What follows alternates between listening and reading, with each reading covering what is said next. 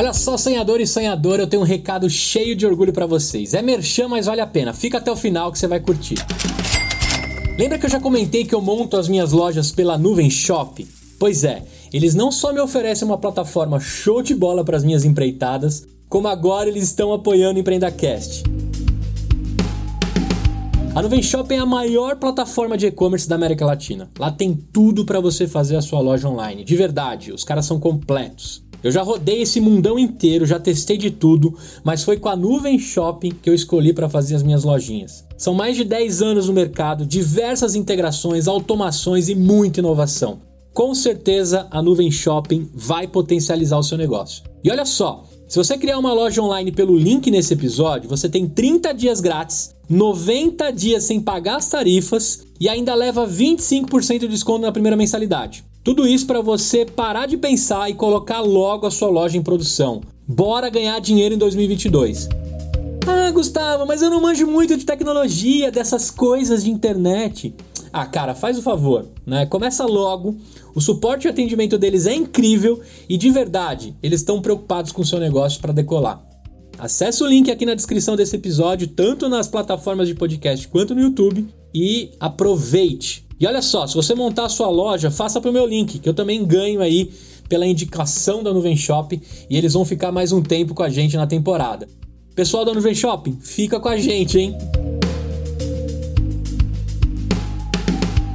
Eu sou Gustavo Passe e esse é o EmpreendaCast. Aqui a gente explica a teoria na prática.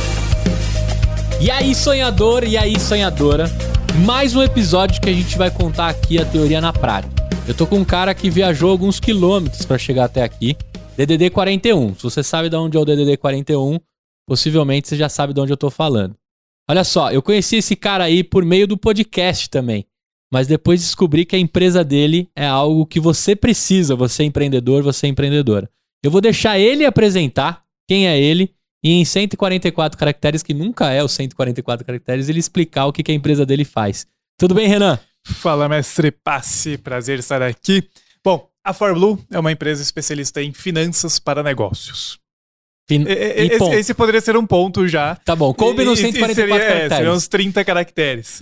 é, mas estendendo até os 144. Então, basicamente, a gente ensina o empreendedor não necessariamente a faturar mais, mas a lucrar mais, né? A saber a gestão do dinheiro, saber para onde foi aquela grana que entrou, o porquê que está vendendo e talvez não está sobrando tanto, se o teu preço está errado, como fazer um planejamento financeiro. Enfim, é aquele calcanhar de Aquiles da maioria dos empresários de lidar com o dinheiro, lidar com as finanças, a gente ensina. E a gente tem um software financeiro também, que é o Yampa, é, que faz justamente esse, essa gestão financeira, né, a gestão do, do dinheiro do negócio. É, e em especial, né, o, X da questão que a gente traz é a análise do dinheiro, né, a análise financeira, porque ter o controle, muito empreendedor vai ter o controle financeiro. Ah, eu faço aqui no meu caderninho, aqui eu registro tudo que entra, tudo que sai. Beleza, essa é uma parte. Mas a análise dos números é o que é o que dita, né? É o que mostra se você realmente está indo para o caminho certo ou não. E a ForBlue, como empresa de educação e consultoria, é especialista nisso. E o Yampa, como software, também traz essa visão muito analítica dos números. Você nasce primeiro como educação ou como software? Como educação. Como educação. 2009. 2009? É. Estamos é falando de bastante tempo. Você vê os cremes de Equiti aqui, eles fazem, é. fazem diferença, mas faz 12 de... anos nesse momento. 12 anos. Agora, antes da gente chegar na, na Ford hoje, né? Eu quero voltar lá naquele Renan do começo. Quando é que, quando é que a abelhinha do empreendedorismo te pica e você fala, cara, vou, vou me jogar, vou educar as pessoas. Primeiro, parabéns, porque a gente tem uma dificuldade tremenda de ver pessoas que colaboram, que educam, que realmente ensinam, né?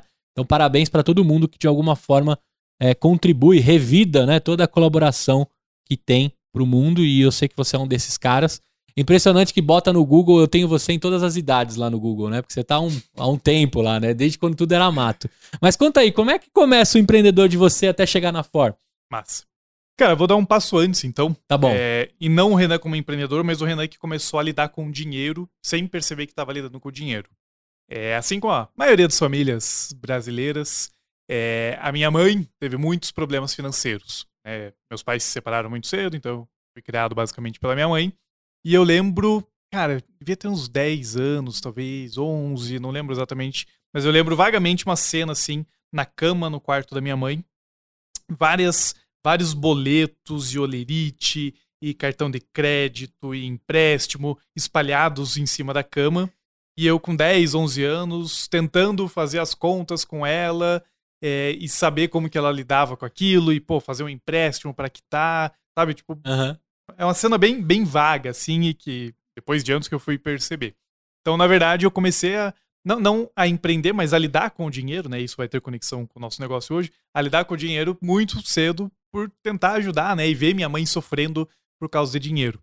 E a gente, quando fala de, de educação financeira, todos nós temos aquelas crenças, né? Aquela, sabe aquelas frasezinhas que você ouvia dos seus pais, da sua mãe, da sua avó? Dinheiro não nasce em árvore. Não é, leva desaforo. Dinheiro não leva desaforo, é mais fácil um rico passar pelo buraco da agulha. Não, mais fácil um cabelo passar pelo buraco da agulha do que um rico entrar no reino dos céus. Enfim, várias frases relacionadas a dinheiro, algumas bíblicas, outras é, somente crenças mesmo. É, e tudo isso cria a, a- a nossa, o nosso, nossa mentalidade financeira, nossa mentalidade de empreendedor, de sucesso, enfim. E minha mãe sempre empre- é, é, na carreira pública, sofrendo com dinheiro. E aí, inconscientemente, ali, hoje eu percebo isso, é claro, inconscientemente criou a, a sementinha de, meu, minha mãe tá se ferrando aqui por causa de dinheiro, eu tenho que ter dinheiro, pô. Senão eu vou ficar chorando, sofrendo igual ela. Não- a sementinha inconsciente ali. Aham. E aí isso fez eu seguir uma carreira é, de se formar, de, de entrar na faculdade em ciências contábeis. Acredite, Gustavo, passei Sim. pessoas que, que fazem Que- ciências Que contábeis. Eu, curtem. eu não sei exatamente o porquê. Tem gente elas- que fecha com o Kumon, né, cara? Tem É. gente que vai lá fazer aula de Kumon todo dia, né? Tem gente que escolhe uma faculdade de ciências Exatamente. contábeis. Existem essas pessoas. É, e aí eu entrei pra pra fazer ciências contábeis e na época, naquela época tava muito em alta o aprendiz, lembra lá com o Roberto Justo? Tô ligado. E bem na época ali, então, eu tava na dúvida de administração, ciências contábeis. E quando eu tava no segundo ano da faculdade, eu tentei o vestibular na, na Federal do Paraná é, para ciências contábeis, que tinha uma concorrência não tão alta, era um curso que eu tava em dúvida, ah, bem como teste mesmo, e acabou que eu passei na bendita da, Deu certo. da UFPR. Só que eu não podia entrar, porque eu não tinha me formado em, no ensino médio. Eu não sei se foi por isso ou não, mas no ano seguinte eu tava pensando em administração, mas daí eu fiquei com um cagaço, né, porra. Contabilidade, tem menos concorrência, eu já passei nessa bagaça. Aí vai que eu tento no ano seguinte a administração não passa. Aí fui pra contabilidade mesmo.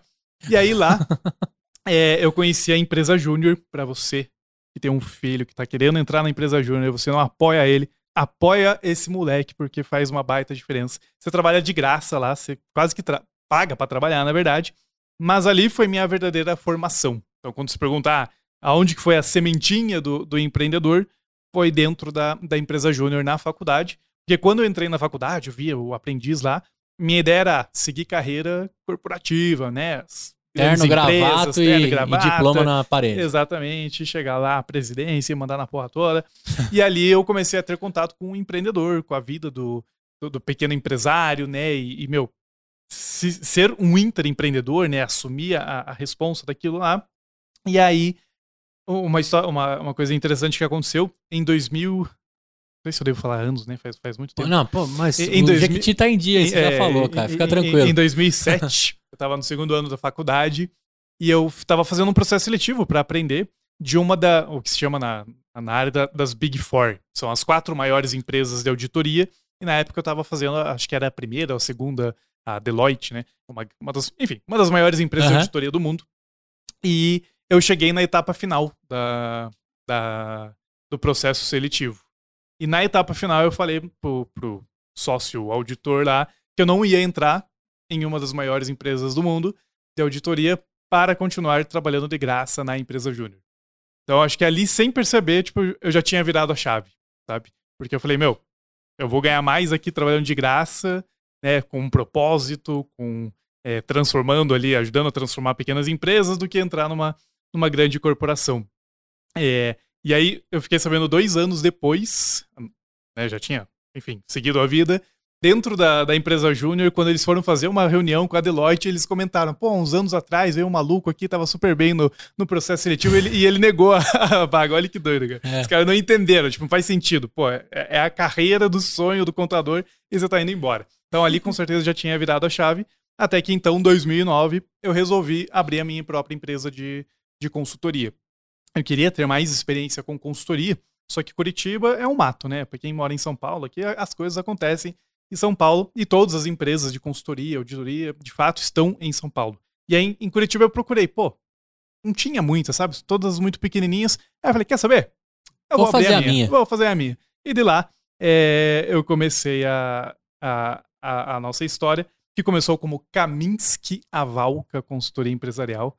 Pega esse nome. Kaminsky Avalka. Kaminsky Avalka. Eu, Renan Kaminsky. É. Aí nessa época eu me juntei com meu sócio Alexander Avalka. E aí, assim, puta criatividade, é, né? É, que, que... nome de, de jogador da Polônia, é, sei lá. Exatamente. A Polônia misturado com a Estônia ali. Isso. E aí criou a Kaminsky Avalka Consultoria Empresarial. Com R$ 49,80 de cartão de visitas, estava criada a nossa empresa. E assim, né, de forma resumida, é que começou a história. Quantos anos você tinha? Porque, pelos meus cálculos aqui, você estava bem novo.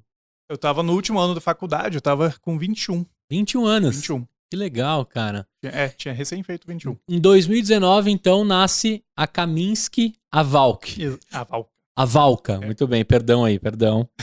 E, e dali para frente, como é que foi esse começo? É legal você contar um pouco assim, né? Tipo, olhava para São Paulo, em Curitiba tinha poucas, mas um cara com 21 anos, bancar, construir uma empresa, assumir números e contas de empresas que talvez tava, tivessem faturando bem.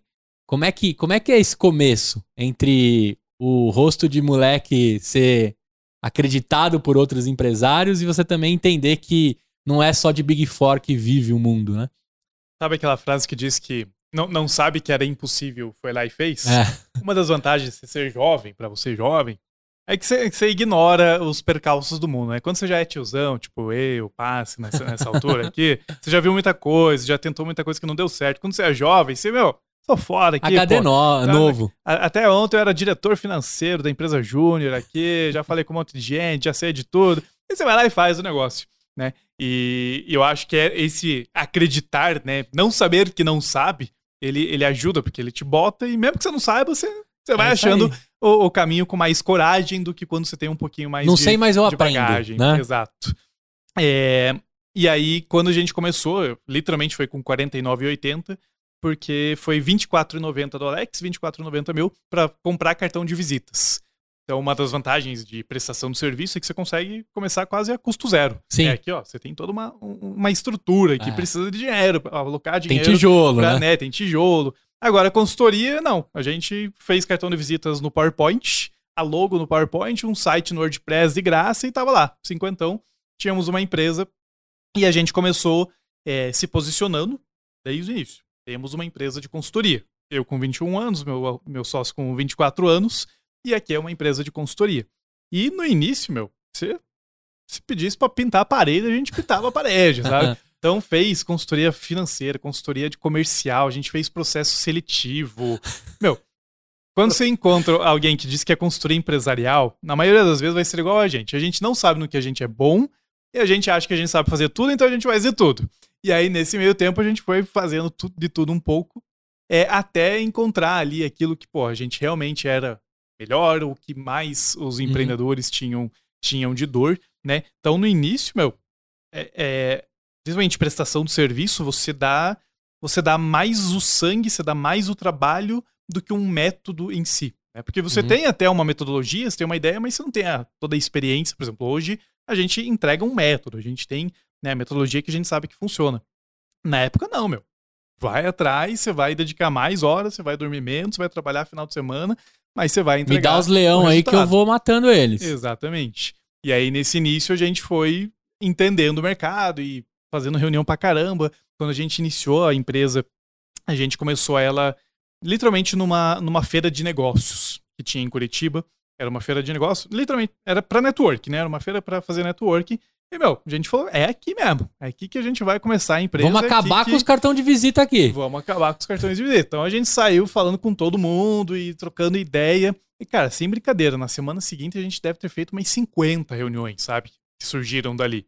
E dessas 50 reuniões saiu o primeiro cliente. O, o, famoso primeiro cliente botou fé, a gente entregou a proposta e dali que, opa, então beleza, já, já começamos bem. Agora continua Tem fit com o mercado. Exatamente. E aí, a partir daí, a gente foi, né, um a um, construindo é, os clientes aos poucos, criando algumas parcerias que, ajudam a, a alavancar. E aí, a partir daí, o negócio começou a deslanchar. Isso estamos falando em 2000, 2009. 2009 ainda. 2009. Você segue com esse sócio até hoje? Seguimos com esse sócio até hoje, tem mais dois sócios na empresa. Legal. Que horas vocês trocam o nome aí pra entender que era jogador da Polônia que não ia, não ia dar muito certo? E, e também é duas, é duas linhas no, no PowerPoint para fazer o cartão de visita, né? Exato. É, então a gente, em 2009, começou como Caminho Esquival, que era só consultoria. Em 2012 a gente viu que consultoria, só consultoria não ia pagar as contas, não ia, não ia fechar. E a gente trouxe a parte de treinamento também, Uhum. tudo presencial. E aí em 2014 começam a surgir, a, começa a vir a onda dos cursos online, né? Da, da- das vendas online e tudo mais. E a gente falou, opa, interessante, vamos começar. Porque daí, já, como a gente sempre produziu conteúdo, vinham pessoas de, de outras cidades, né? Perguntar, pô, vocês não vão vir pra cidade tal, não vão vir pra cidade tal. E é complicado você ir pra uma cidade onde você não conhece ninguém, conseguir formar uma turma de treinamento, né? É. E aí, em 2014, a gente criou o nosso. Começou a migrar para online, fazer algumas turmas online, a entregar cursos online, na época ao vivo ainda. Aí, na prática, aquela coisa, quando você, a pe- o pessoal olha o online, nossa, online é simples olhar, online é maravilhoso, coloca mil pessoas. Na época, tinha menos pessoas participando das turmas online, pagando mais barato no online do que tinha no presencial. Então a galera acha que é, é molezinha só porque tá no online. Ah, Mas na época a gente ainda estava aprendendo a ter pessoas online. E aí, o que uma turma normal nossa tinha 30 pessoas, no online tinha 20 pagando menos ainda. Ou seja, não estava fechando a conta. É, mas enfim, vai aprendendo. E aí em 2015 a gente resolve queimar a ponte e fala: não vai ter mais presencial. Então, 2014 começou esse, esse movimento, a gente fez alguns testes. 2015 a gente fala: meu, vai ter mais presencial, vai ser tudo online, consultoria vai se tornar online, treinamento vai se tornar online. E aí, Kaminski a Valka não, não orna com a online, sabe? Não É. orna com a empresa que fica lá e tudo mais. Era, era muito. E a gente sempre teve esse jeito mais descontraído, né? Aham. Mais leve. E o Kaminski a Valka, ele pesado, né? E aí a gente falou, meu, não dá mais. E aí, como se percebe por Kaminski a Valka, a gente nunca foi muito bom de name, né? Nunca foi bom de, de criar nome. E aí a gente contratou uma agência de design para nos ajudar a trazer o nome. E aí eles deram várias sugestões, aí algumas delas muito boas, mas aí a gente ia procurar o site, por exemplo, não tinha o domínio. Aí os caras falaram, ah, não, mas é muito difícil achar um, um domínio disponível. Porra, meu, tá de sacanagem, vou ter uma empresa que não tem o meu próprio site, né? Aí eles, eles tinham dado uma sugestão, se não me engano, era All Blue, né? De tudo azul. All Blue, pô, bacana, mas não tinha o domínio. Aí a gente gostou dessa questão do Blue. Aí a gente começou, né? Blue for, for blue, blue two, two blue, blue, não sei o que lá, for blue, for blue, é for blue, para. E aí, nessa, é, ficou o for blue. Então, in- início de 2015, a gente mudou a marca oficialmente, Legal. justamente por causa do movimento de ir pro online. E, e começa a crescer o número de, de alunos procurando a, a, a educação da ForBlue. Isso, como é, que, como é que é essa escalada, assim? Só pra gente entender é, o posicionamento, vocês também entram forte no marketing digital e como escola, como, como centro educacional financeiro, né? Eu quero que você chegue até o momento que precisamos ter um software para juntar o, a, a fome com a vontade de comer, né? Então, 2009, en- começa com é, empresa de consultoria empresarial. Aham. 2012 começa a trazer treinamentos presenciais, né? E nisso sempre refinando, filtrando um monte de serviço que a gente fez no início para de fazer, né? Cada vez mais focando na descobrindo, né, com o tempo que a gestão financeira era a nossa grande habilidade, uma grande demanda do mercado também. Uhum. 2015 queima o barco, não vai ter mais online, vai ser tudo presencial. 2015 foi um dos únicos anos que o nosso faturamento caiu e o nosso lucro desabou.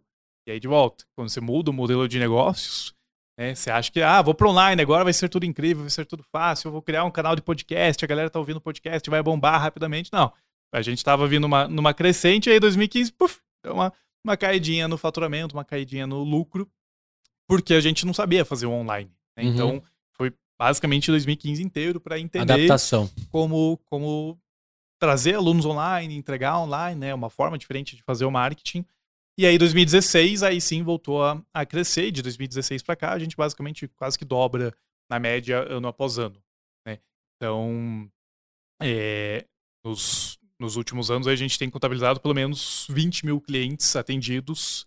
É, já, já, contando aí de, de, um pouquinho do presencial, mas principalmente do online.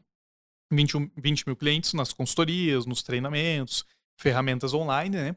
E aí, 2018, salvo engano, veio o Hugo, que é um cara de tecnologia, e falou: Meu, ensino aqui, vocês têm uma metodologia, vocês batem, sentam o pé na porta dos softwares de mercado, porque eles não dão a análise financeira do jeito que precisa ter, mas vocês não têm o próprio software. Eu não sou da área de tecnologia, meu uhum. sócio, o Alex não é da área de tecnologia, e veio esse cara da área de tecnologia, gente, pô, eu sei, mas cara, pô, a gente não sabe de nada disso, dá um puta trabalho, é caro. E ele falou, meu, vamos fazer uma parceria, eu desenvolvo aqui, a gente entra de sócio. A gente fala, ah, beleza, vamos ver o que, que, que, vai acontecer. A gente não tinha muito a perder, o não, né? o não gente, já tem, né? É, a gente já tem o nosso modelo de negócio que funciona, vai que esse software funciona. E aí, 2018, 2019, o, o Hugo trabalhando numa empresa e desenvolvendo, tipo, à noite, desenvolvendo no final de semana. Então, o software, ele foi evoluindo bem aos pouquinhos, né? Mas criando um pouquinho de mercado, né? Já colocando alguns clientes para dentro, mas muito devagar. E aí, se não me engano, foi final de 2019 que a gente falou, Hugo, dá mais, fião.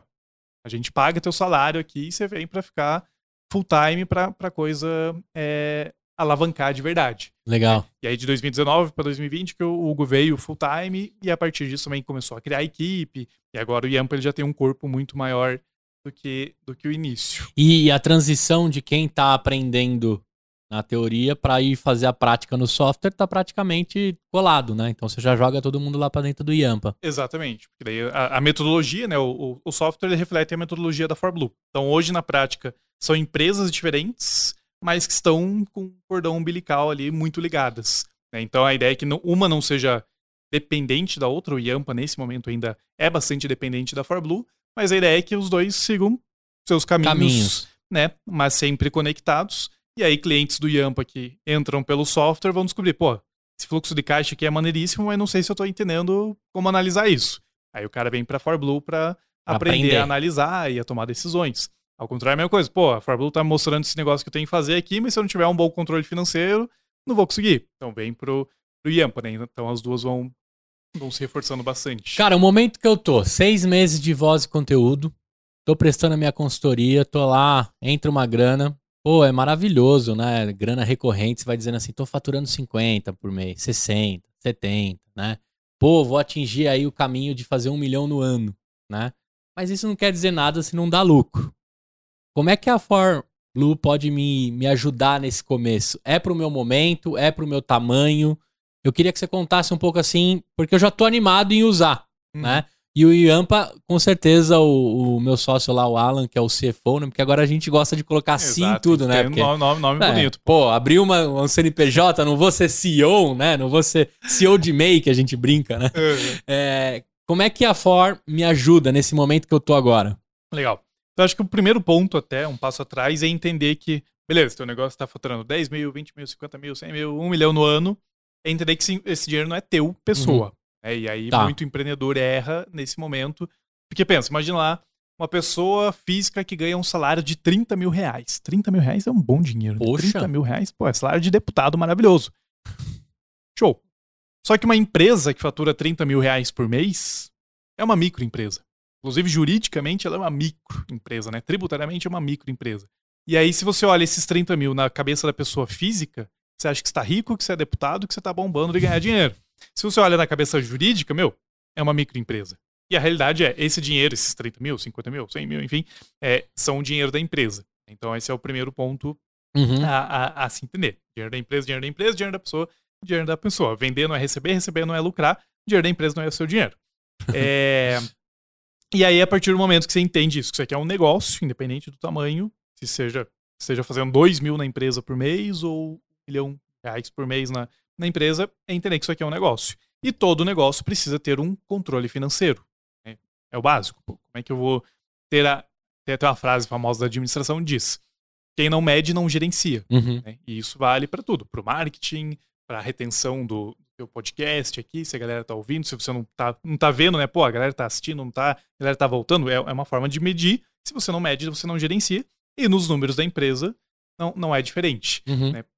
Então, como que a ForBlue pode te ajudar? Primeiro, te ajudando a entender que isso aqui é um negócio E existem alguns pilares do seu negócio que você precisa respeitar. O primeiro deles é é, essa separação das finanças, né? Pessoa jurídica, pessoa física. O segundo é o controle financeiro, então o IAMPA ele serve para isso. É, tem pilar da precificação, se você cobra o preço errado, você vai trabalhar um monte, vai entregar um monte para seus clientes, mas não vai sobrar é, dinheiro na conta. E aí hoje no nosso modelo de negócios a gente tem então o software, né, que digamos é o produto mais acessível, porque é uma mensalidade, é baratinho uhum. por mês, enfim. A gente tem os nossos treinamentos online, te ensinam a, a fazer a gestão completa do, do dinheiro. E tem a nossa consultoria financeira também. E aí, a diferença do curso é, o curso você vai lá, assiste, implementa, né, tem suporte, claro, mas meio que é você Depende mais de você. É. Exato. É.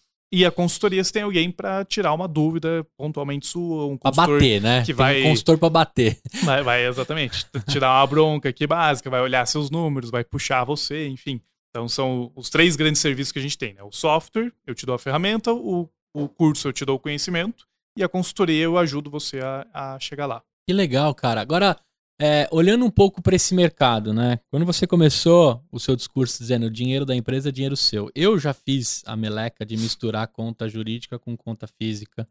Até porque eu era consultor de software, aí eu tinha empresa para receber, uhum. né? Aí eu queria escalar e prestar meus freelas, aí o dinheiro vinha, mês vem, mês não vem, né? cara, completamente transtornado, sem educação financeira nenhuma.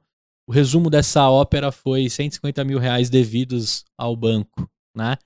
E sonho empreendedor, né? Meio que piripaque do Chaves, sabe? Quando ele dá aquela, né? Parou. Bugada. Dá aquela bugada, vamos começar de novo, vamos voltar pro CLT, vamos trabalhar para alguém, vamos ser empreendedor e começa tudo de novo. Eu não quero cometer esses mesmos erros, né? Então acho que ter a educação da Ford já é ponto crucial ter a consultoria seria maravilhoso, né? Que eu acho que tem os níveis que a gente vai alcançando.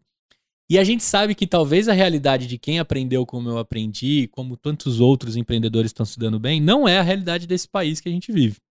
Como é que você vê esse mercado de microempreendedores, de empreendedores?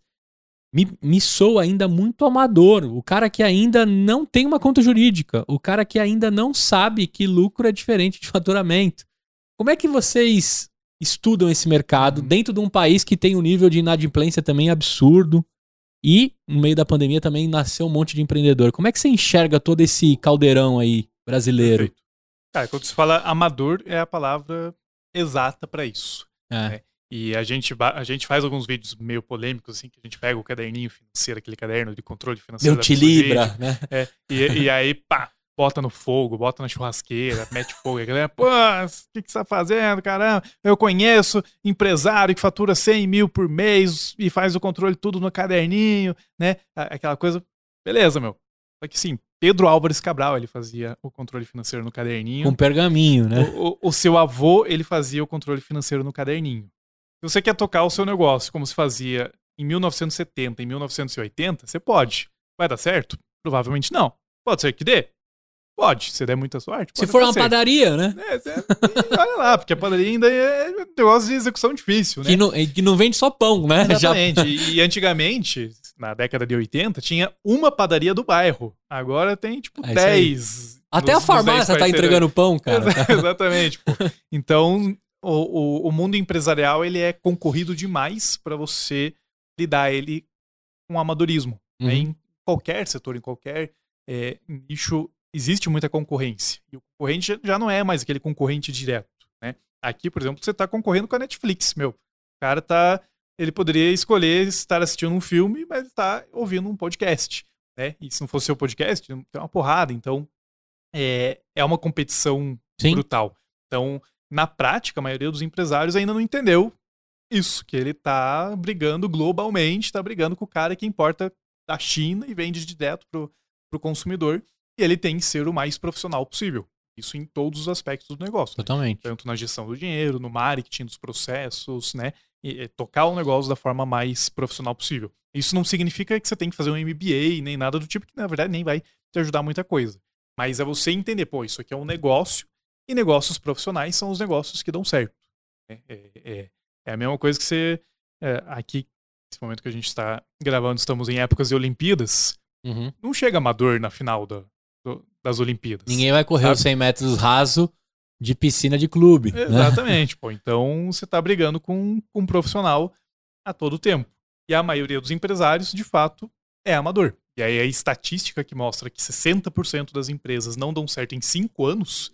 5 anos para uma empresa é, é nada, né? Pô, é, é o tempo que. Em 5 anos é quando você começa ali, opa, agora esse negócio tá dando resultado mesmo. Vou tirar uma graninha. Vou tirar uma, uma graninha mais legal aqui. E aí 60% já não dá certo, é uma, uma consequência.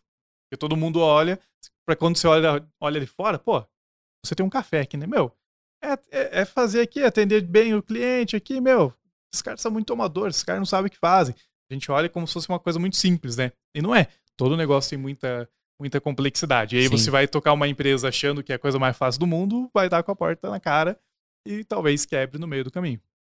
Agora, é, dentro desse número que o Brasil oferece, a escola, a For Blue como educação, é a porta de entrada. É lá que é exponencial.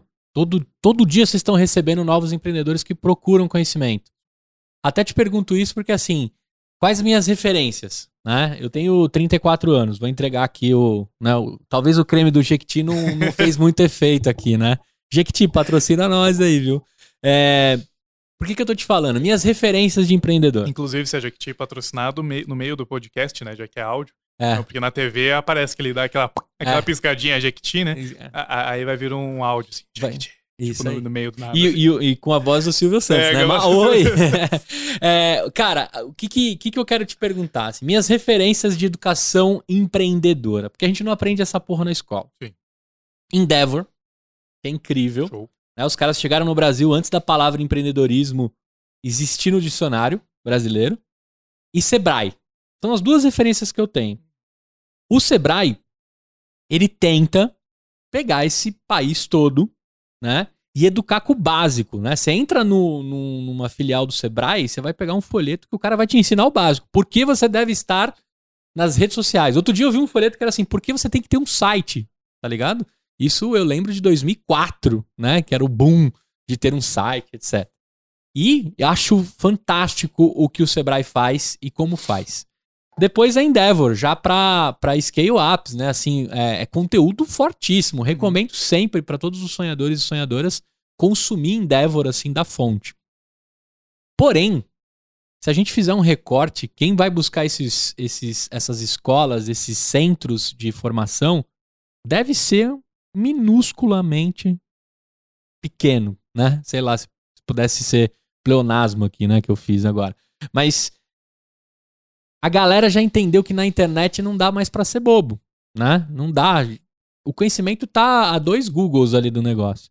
Como é que é essa procura? Que tipo de empreendedor cai lá na ForBlue e fala assim, cara, acabei de montar tal coisa e eu quero me organizar? E que tipos de empresas tem lá? Eu queria que você trouxesse alguns casos curiosos, assim, de brigadeiria até, sei lá, cara que tá montando aí software como o Yampa. Cara, aqui a gente tem. A gente, na prática, reflete muito a, a estatística do empreendedor como um todo, né? Se, inclusive, você falou do Sebrae. Se você procurar lá, acho que é Data Sebrae, sei lá, Uhum. eles, têm, eles têm uma. Um dashboard que mostra a quantidade de empresas por ramo, né? Inclusive, para quem quer abrir um negócio, é interessante de dar uma olhada. E aí você vai ver, ah, o que mais tem, por exemplo, de empresa é na área de. Principalmente microempreendedor individual, na área de salão de beleza, manicure, cabeleireiro, tem muito restaurante, muito comércio de vestuário, sabe? Uhum. Então o nosso perfil ele pega muito bem a estatística geral, né? Porque como a gente tem serviços muito amplos, né? Desde o software, treinamento, consultoria, então a gente consegue pegar é, e a gente não nicha em nenhum setor específico, a gente pega muito, muito de tudo. Uhum. E, e o interessante é que, dependente do tamanho, geralmente os problemas são os mesmos. Os mesmos. Esse final de semana eu palestrei num grupo de, de mastermind aqui, que tem empresários ali que faturam 5 milhões, 10 milhões, 50 milhões, sujeito falando que fatura 80 milhões no ano, né? E, e empresários com 30, 40, 50, 100 funcionários, empresas, né, já bem mais maduras Uhum. do que o normal. E aí eu fiz a palestra, e na palestra a gente faz um, um diagnóstico financeiro, que a pessoa vai respondendo algumas perguntinhas, sim, não, sim, não, sim, não. Incrível, cara. Mesmo os caras nesse nível de evolução, com muito mais faturamento, mais equipe, né, que já estão no mercado, às vezes está na segunda, às vezes na terceira, acho que não na terceira, mas na segunda geração da empresa, né, já passou de pai para filho, é... os problemas financeiros são os mesmos. Pô, continua não tendo a política de, de, de remuneração aos sócios, o controle financeiro está mais ou menos, a análise, né, a precificação ainda. Algumas coisas que a gente, quando depois que você aprende, você fala: caramba, como é que eu não, não olhava para esse negócio antes? E mesmo o cara que está faturando bastante, às vezes tem a, a, o mesmo erro do cara que está que acabou de começar. A diferença é que a torneira tá aberta lá, jogando água. É, né? e, e, e, que eles aprenderam a, a, crescer mesmo com essa dificuldade, né? Porque uhum. o ponto da gestão financeira ah, não dá para é, é, impossível de lucrar sem uma boa gestão financeira? Não, não é impossível. Né? Às vezes a força do empreendedor, o cara é tão bom, né? Ele acha o mercado tão bom, ele consegue crescer, que é aquela coisa, tipo, é a mesma coisa que você, você botar uma, um copo de água numa torneira muito forte, sabe? Ela vai sair um monte de água né, no, no, no copo, mas quando você tira o copo, ele não tá não tá cheio. Né? Uhum. Tipo, você deixa alguns segundos ali, uma, torna, uma torneira muito forte no copo, o copo não tá cheio. E às vezes essa empresa, ela tem isso, ela tem um empreendedor que consegue crescer um monte, mas quando ele vai olhar, olhar friamente, cara, podia ter mais água nesse. E ele tá gastando uma negócio. energia imensa. Né, Exato. Né? Que ele podia estar tá centralizando em outro lugar. Exatamente. Então lá a gente pega do microempreendedor, eu fatura 3 mil por mês como negócio, até a empresa fatura na casa de milhões por mês. E a base da gestão financeira é basicamente a mesma, né? Dadas as, as peculiaridades, as proporções, as, as proporções exatamente. Mas o, o X da questão é a mentalidade do empresário tem que começar desde o dia zero. Tem que fatura 3 mil por mês, é entender. Isso aqui é uma empresa. O sujeito que já está faturando milhões e não entendeu, meu, é uma empresa. Né? Tem que tocar como, como negócio, senão. Meu. Agora, uma pergunta de ouro. Casa de ferreiro, espeto de ferro. Vocês mesmos fazem os cursos da FOR. Claro, os sócios, que na grande maioria é, dão os cursos, né? E tem os professores que também devem convidar. É, vocês fazem, né? E vocês usam o Yampa também, só para só pra garantir. É. Casa de ferreiro, espeto de ferro, com detalhes folheados a ouro. Ah. É, então, cara, desde, desde sempre, desde o início, finanças separadas, né? Cada sócio tem o seu salário. Entendi. Então, por exemplo, meu sócio, o Alex, é, alguns anos atrás, ele foi morar no Canadá. É, e ficou mais de um ano morando no Canadá. E quando você ganha em real e gasta em dólar canadense, você tem um problema. Sim. Né? Leão, posso falar um palavrão? Pode. Foda-se, mano. É. O problema é seu. Sua escolha. É isso tá, aí. Tá, você tá, tá, reclamando do quê, meu? Você tá vivendo vida no canadense e tá reclamando? É. O problema é seu. Então, o seu salário é o mesmo que o meu que tô, tô recebendo em real aqui. É isso aí. Se organiza financeiramente aí. Controle financeiro feito no Yampa, todo mês a gente. É, hoje já tem né, uma pessoa que só faz o, o financeiro, finaliza o mês, ela já manda uma, uma análise do, dos números, né? Já separando o Farblue, já separando o Yampa, mostrando todo, né? Inclusive no, dia, no primeiro dia útil do mês, eu sou chato pra cacete, né? Eu falei, Primeiro dia útil do mês, cadê o fechamento dos números aí, pô? Manda aí pra gente. Sexta-feira, assim. O software já me avisou e você ainda não me mandou, é, né? Tipo isso. é, e, e, aí, assim, quando você cresce o negócio, né, no, novos problemas vão surgindo também em termos de análise. Vai ter que olhar algumas coisas mais de uma forma mais peculiar ali, mais no detalhe, né? Então, aqui é casa de ferreiro, espeto de ferro, sim, mas não quer dizer que meu, o lucro é uma constante. Ah, não. Senta na cadeira aqui, espera o lucro crescer, que é, não é assim. isso que eu ia te perguntar. Vocês já faturaram bem, mas lucraram pouco? Sim. É?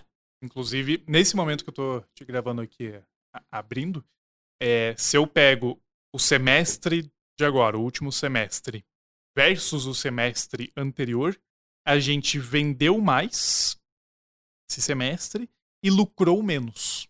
Hum. Olha que delícia, hein?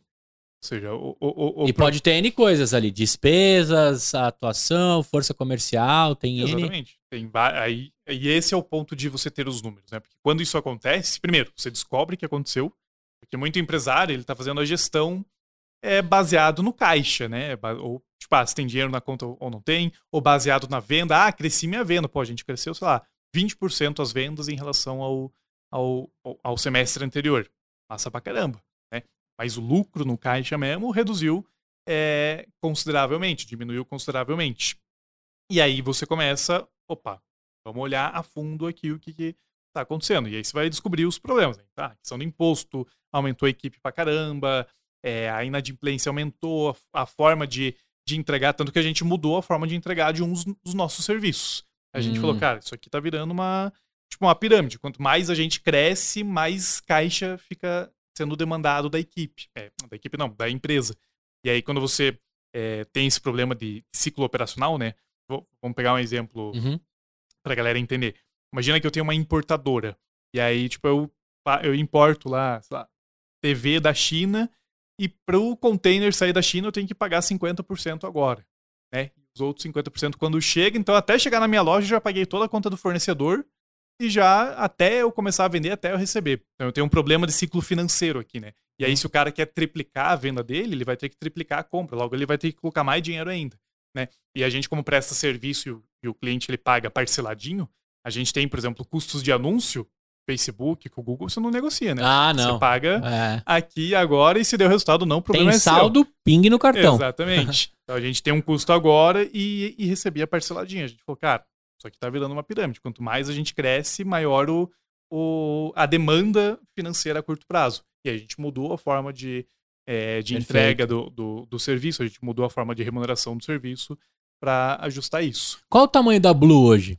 Hoje a gente está com 70 colaboradores, Caraca, cada um- incluindo os sócios. Incluindo isso sócios. já na, como Fórmula e Ampa juntos, né? Que legal, cara. A Yampa, o Yampa, né, foi, foi crescendo como software, tem equipe de desenvolvimento. Sim, O Hugo lá montou. Hoje ele é o CTO, então da. CTO, exato. É isso aí, Hugão. Boa, já te respeito porque você, mesmo devagarzinho ali, foi entregando, né? Quantos, quantos caras que eu conheço que sumiram com seus códigos debaixo do braço e não botaram a ideia até o fim, né? Exato. Aqui é um, é um caso de sucesso. Parabéns pro Hugo. Pro Alex, né? Seu sócio também, de estar Isso. contigo. E tem o, o quarto sócio que é o Felipe Charão. Felipe Charão. É. E, e aí hoje ele é um cara que tá na, nesse momento tá na área de pesquisa e desenvolvimento. Ele é um cara muito, sabe, tipo CDF, assim. Tô ligado. É, É, é, é é aquele cara que a gente botava o nome no trabalho, né? É, exatamente. Aquele cara que, tipo, lia dois livros a mais do que tinham pedido só porque, só, só porque gosta. E a gente começou a. a Que legal. A gente colocou ele pra desenvolver metodologia, melhorar, criar novos cursos, enfim. Animal, animal. Cara, agora você tocou num assunto que eu queria, eu queria trocar uma ideia mais contigo. A remuneração dos sócios, né? É, me pareceu aí algo crucial, porque a gente veio falando dinheiro seu, dinheiro da empresa. Dinheiro do sócio, remuneração. Como que você acha que resolve isso, assim? Não precisa dar uma consultoria aqui no podcast, mas eu acho que aí mora um perigo. Sabe aquele assunto que ninguém quer tocar? né? Se o CEO ganha mais que o CFO, se não ganha, quem trabalha meio período, né? Hoje na Voz, por exemplo, eu tenho sócios que estão full time e eu tenho sócios part time, até que o negócio comece a ficar forte. E aí tem uma remuneração meio que equalizada. Mas na hora que você for ver quem tá com a mão mais suja de graxa, não é muito justo. Porém, a gente entende que fazemos parte de um sonho. Como é que resolve isso? Assim, tem alguns princípios básicos para resolver o Prolabore em meio a tantos sócios? De fato, não é um tema tão simples, né? Ah, o tem dois princípios base. Um, remuneração fixa, Uhum. né? Tipo, tipo um funcionário mesmo, remuneração fixa. E o segundo, a segunda forma de remunerar o sócio é distribuição de lucros. E aí, de uma, duas vezes por ano, você fecha a lucratividade da empresa e um X% vai ser distribuído aos sócios. Aí, a, a distribuição pela proporção do que cada sócio tem da empresa. Ah, Uhum. tem um que tem 70, outro 30, a distribuição vai ser 70-30. O salário fixo, a forma rápida e, e menos dolorosa de fazer é: os sócios recebem a mesma remuneração, dada a proporção de dedicação no negócio. né? Então, Hum. ah, você falou, ah, tem um cara que dedica só de manhã, ou só de tarde, ou part-time, é, não faz sentido que ele, re- ele receba a mesma remuneração do cara que está tocando a operação full-time. né? É, então, geralmente, a, remuneração fixa ela tá baseada ali, tipo, quase como fosse um funcionário mesmo, entre aspas, né? É, o que acontece, às vezes, onde que a treta começa é. Meu, eu tenho um sócio aqui que ele tem um conhecimento estratégico profundo. O cara é, é, é o fodão mesmo. e tem outro, outro sócio aqui que é operacional. E eu podia, sinceramente, se eu colocasse uma pessoa que ganha 4 mil reais por mês, faria tudo que esse sócio faz. Aham. Já o primeiro que é fodão, você não acha tão fácil no mercado. Aqui é que mora o, perigo. o- o problema, né? Porque aí a forma fácil e indolor que eu falei é, os dois recebem o mesmo salário, que não, não dá tanta treta. Agora, se você for olhar fria e calculistamente, o salário que eu teria que pagar para uma pessoa de mercado do primeiro cara ia pagar 15 mil reais. O salário de mercado, 20 mil reais salário de mercado para esse cara. Já o segundo ia pagar 4. Aí faz sentido cada um ganhar 5, cada um ganhar 7, sabe? Então aí é, Uhum. é, é um buraco, que, é um espero que você tem que ver se você está disposto a, Sim. a, a criar essa, essa questão com o sócio. Então, de forma resumida, salário fixo e distribuição de lucros. O salário fixo, a forma fácil e indolor, entre aspas, é todo mundo ganha, Todo mundo ganha igual, igual. dada a proporção de trabalho. A forma mais correta talvez fosse entender ah, qual seria o valor que eu colocaria uma pessoa para executar esse trabalho aqui. E aí ter uma, uma remuneração mais ou menos equivalente. Boa. Agora, pra gente fazer aquele carrossel maravilhoso pras redes da For e aqui no YouTube, quais são os erros mais básicos dos empreendedores iniciantes quando chegam na For Blue? Beleza. Erro básico.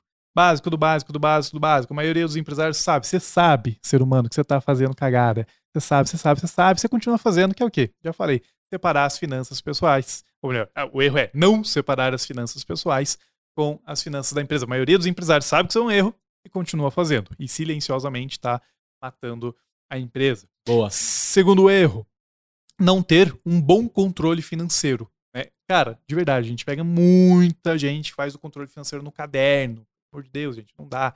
E aí, quando você tem um Excel, ah, não, eu faço no Excel. Mas o teu Excel é tipo um caderno, só que com três fórmulas automatizadas. No final do dia, E o Excel é aceita tudo coisa. também. Exatamente, o Excel aceita tudo, né? Então, o controle financeiro tem alguns princípios, né, que a gente não consegue, vai conseguir trabalhar aqui, mas tem uma forma correta de se fazer, né? Para justamente você poder analisar os seus números. Como eu falei, ah, o controle, ele é uma parte operacional. O que dita a regra é se você vai acompanhar os números ou não. Vou botar um terceiro erro aqui mais avançadinho, Uhum. só pra galera procurar a ForBlue depois Boa. erro que faz você perder dinheiro, em especial quem trabalha com produto, quem trabalha é, comércio e indústria. Serviço é muito importante, comércio e indústria manda no jogo. Você que tem um café aqui, um bar, manda no jogo. É não acompanhar a margem de contribuição. Renan, o que é margem de contribuição? Aí você vai ter que procurar a Fórmula depois para descobrir. Mas é, é um indicador financeiro muito importante. Margem de contribuição. É um indicador financeiro que, meu, se você acompanhar de perto, ele vai te dar mais, vai te trazer mais retorno quando você acompanha e melhora, óbvio. E nem saber que, que você tem cara que nem sabia dessa porra é essa. É, é, pode filmar aqui, eu estou com a cara de que porra é essa? Eu vou googlar, mas eu vou contratar a For Blue, cara. Vamos resolver na, na raiz. Exatamente. Então a margem de contribuição faz o teu, o teu negócio ter é, mais dinheiro. E quarto erro básico, então, para ficar quatro de, de Blue, Isso, boa. é, é não ter um método de precificação, né? Se basear na precificação basicamente no, no preço de mercado. né? E quando você se baseia basicamente no preço de mercado, então tá levando em consideração que empresas diferentes têm centros, é, têm custos diferentes, né? Tem estruturas diferentes, às vezes tem uma carga tributária diferente. Se você só se baseia no mercado, você tá torcendo para que o seu preço no final das contas vá fechar a conta. né? Sim. Só que você tem que ter um cálculo do seu preço, tem que ter simulações. Pô, se eu vender tudo isso aqui nesse preço, com essa margem, com essa estrutura aqui, vai sobrar dinheiro no final dos contos? Porque às vezes o sujeito, quando faz essa conta, ele percebe, pô, não vai. Vou trabalhar o mês inteiro, entregar um monte, atender um monte de cliente, não vai sobrar dinheiro. Por quê? Porque às vezes o preço tá errado. Sim. Então é um erro que não é necessariamente básico, mas ele é mortal. E eu estou comentando esse erro, esse erro nesse exato momento. Né? O Mux vai adorar aí, o Mux, que é meu sócio da operação, ele vai adorar essa última dica sua também, porque é o que a gente está vivendo. De repente, o meu tamanho de operação né, não comporta o preço que talvez a gente regulou pelo mercado, ou pela acessibilidade de quem está interessado em podcast e outras coisas. E a gente está nesse exato momento arrumando essas, essa porca, né? Apertando. Opa, olha o erro aí de, de quem grava podcast há um Caraca, tempão. até eu coloquei no modo avião É, aqui, meu. porra, agora, agora mereceu, hein? É, e, e eu tô nesse exato momento é, cometendo esse erro, além desse que eu cometi agora, né? E, e, cara, é legal você ter, ter dito isso, porque às vezes a gente também, da parte comercial, a gente quer facilitar no preço para jogar mais cliente para dentro, para dizer que tá com aquela sensação de estou vendendo. Mas na verdade você só tá arrumando problema para sua operação, né? Isso é uma das coisas mais comuns. Tem uma frase que eu falo muito aqui que diz: o preço errado é o atestado de falência do seu negócio. Caramba, O cara. preço errado é o atestado de falência do seu negócio. Que é exatamente isso. Eu tô colocando cliente para dentro, tô colocando dinheiro para dentro. Só que imagina lá que você tem um determinado serviço que a margem dele é muito baixa. Então, assim, na prática, você pode colocar uma porrada de cliente que para fazer sobrar dinheiro, vai ser muito difícil. Muito difícil. Quando talvez se você tivesse 20% menos clientes, mas todos pagando melhor, você ia trabalhar menos, não ia precisar talvez inflar a estrutura fixa e ia sobrar mais. É, então, o preço errado é o atestado de falência do negócio. Pô, isso daí vai dar, vai dar um nugget maravilhoso Nossa. pra você, hein, cara? Adorei esse. Agora, avançando assim, dentro da, da complementariedade de cada um dos sócios ali, né? O Hugo eu entendi que hoje como CTO, o Alex também é, fez ciências contábeis também? Ele fez economia. Economia. Ele é o CEO hoje. Que legal. Boa. E tem o, o de Felipe. inteligência, o Felipe. E dentro dessa composição, vocês vão manter em quatro também para poder ornar é, com, com, com o For Blue, né? Muito bem. Eu, eu só fiquei curioso porque sua camiseta é preta e não blue, né, cara? Mas tudo bem. Fica... É, que, é que daí, tipo. A gente já tentou a camiseta azul, mas daí é. fica meio. meio é, e pode ser. De preto aqui. Bota o Ed lá. É, o Ed, o Ed aí. Ó, tá, tá todo, todo mundo de preto, velho. É, black is the new black. É, então isso é. aí. Boa. Agora, Renan, avançando um pouquinho assim dentro do, da construção, a gente sabe que em 2019 vocês estavam no momento certo, na hora certa, é, optando por fazer isso online.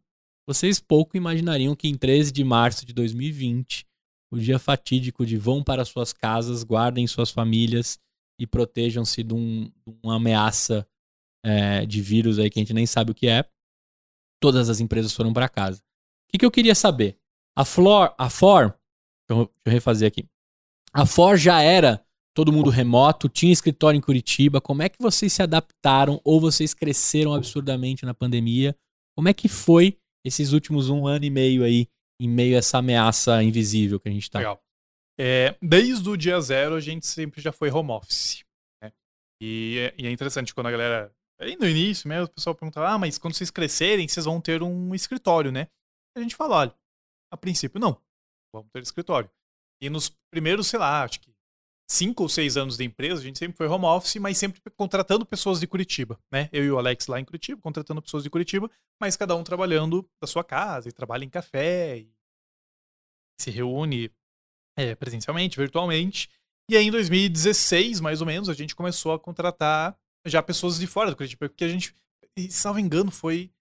É, foi Murilo Gun, foi o Murilo Gun que ele, ele falou a, alguma coisa assim. Cara, quando você tem um negócio online, você pode contratar as melhores pessoas do país inteiro. Do né? mundo. Do mundo inteiro. Né? Porque já não depende mais das melhores pessoas na sua cidade.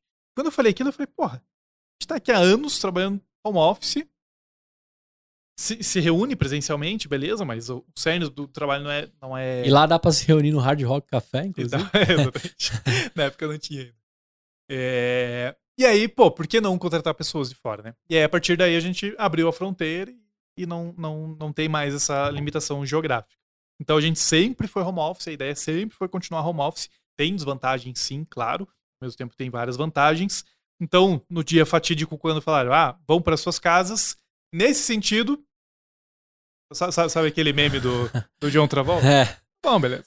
Faz diferença pra gente que a gente já tá nesse Só não modelo. vou sair. Né? É, Só não vou sair exatamente. de casa. Mas uma transformação que aconteceu, a gente, mesmo com a pandemia, resolveu botar o pé no acelerador, né? É, talvez mais do que nunca, até porque nosso trabalho ajuda o empresário a, a sobreviver às crises, uhum, né? Uhum.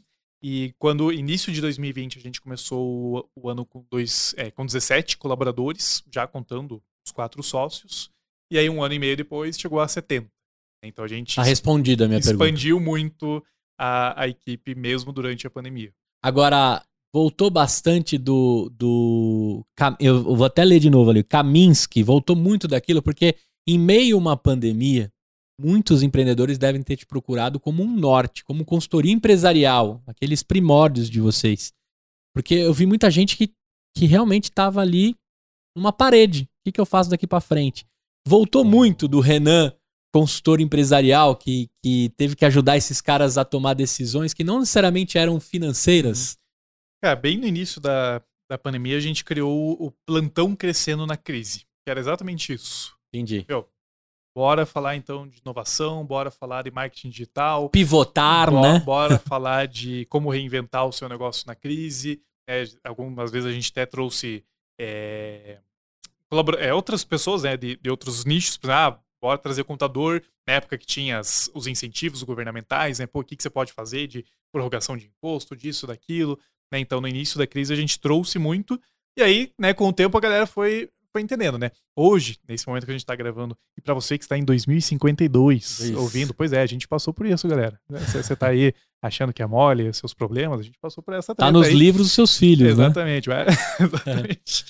É, e aí, mais recentemente, né? Acho que agora parou de, de acontecer os lockdowns. e Acho que não vai, não deve mais acontecer. Mas no início, caralho, mano, ferrou, tipo, só o desespero. Seis, sete meses depois, pô, feira vermelha de novo, cacete. A galera já se acostumou com o negócio, né? Já, já É. entendeu que, que, que é uma fase. Parecia né? maré, né? Se vai dar pescaria É. ou não, né? Exato. Então o pessoal já estava mais acostumado depois de um tempo. Mas é aquilo, a gente sempre fala. Inevitavelmente vai acontecer uma crise. Inevitavelmente É. vai acontecer. Tipo, a pandemia, com certeza foi a pior que a gente já viu e espero que seja a pior que a gente vai ver é, durante muitos séculos.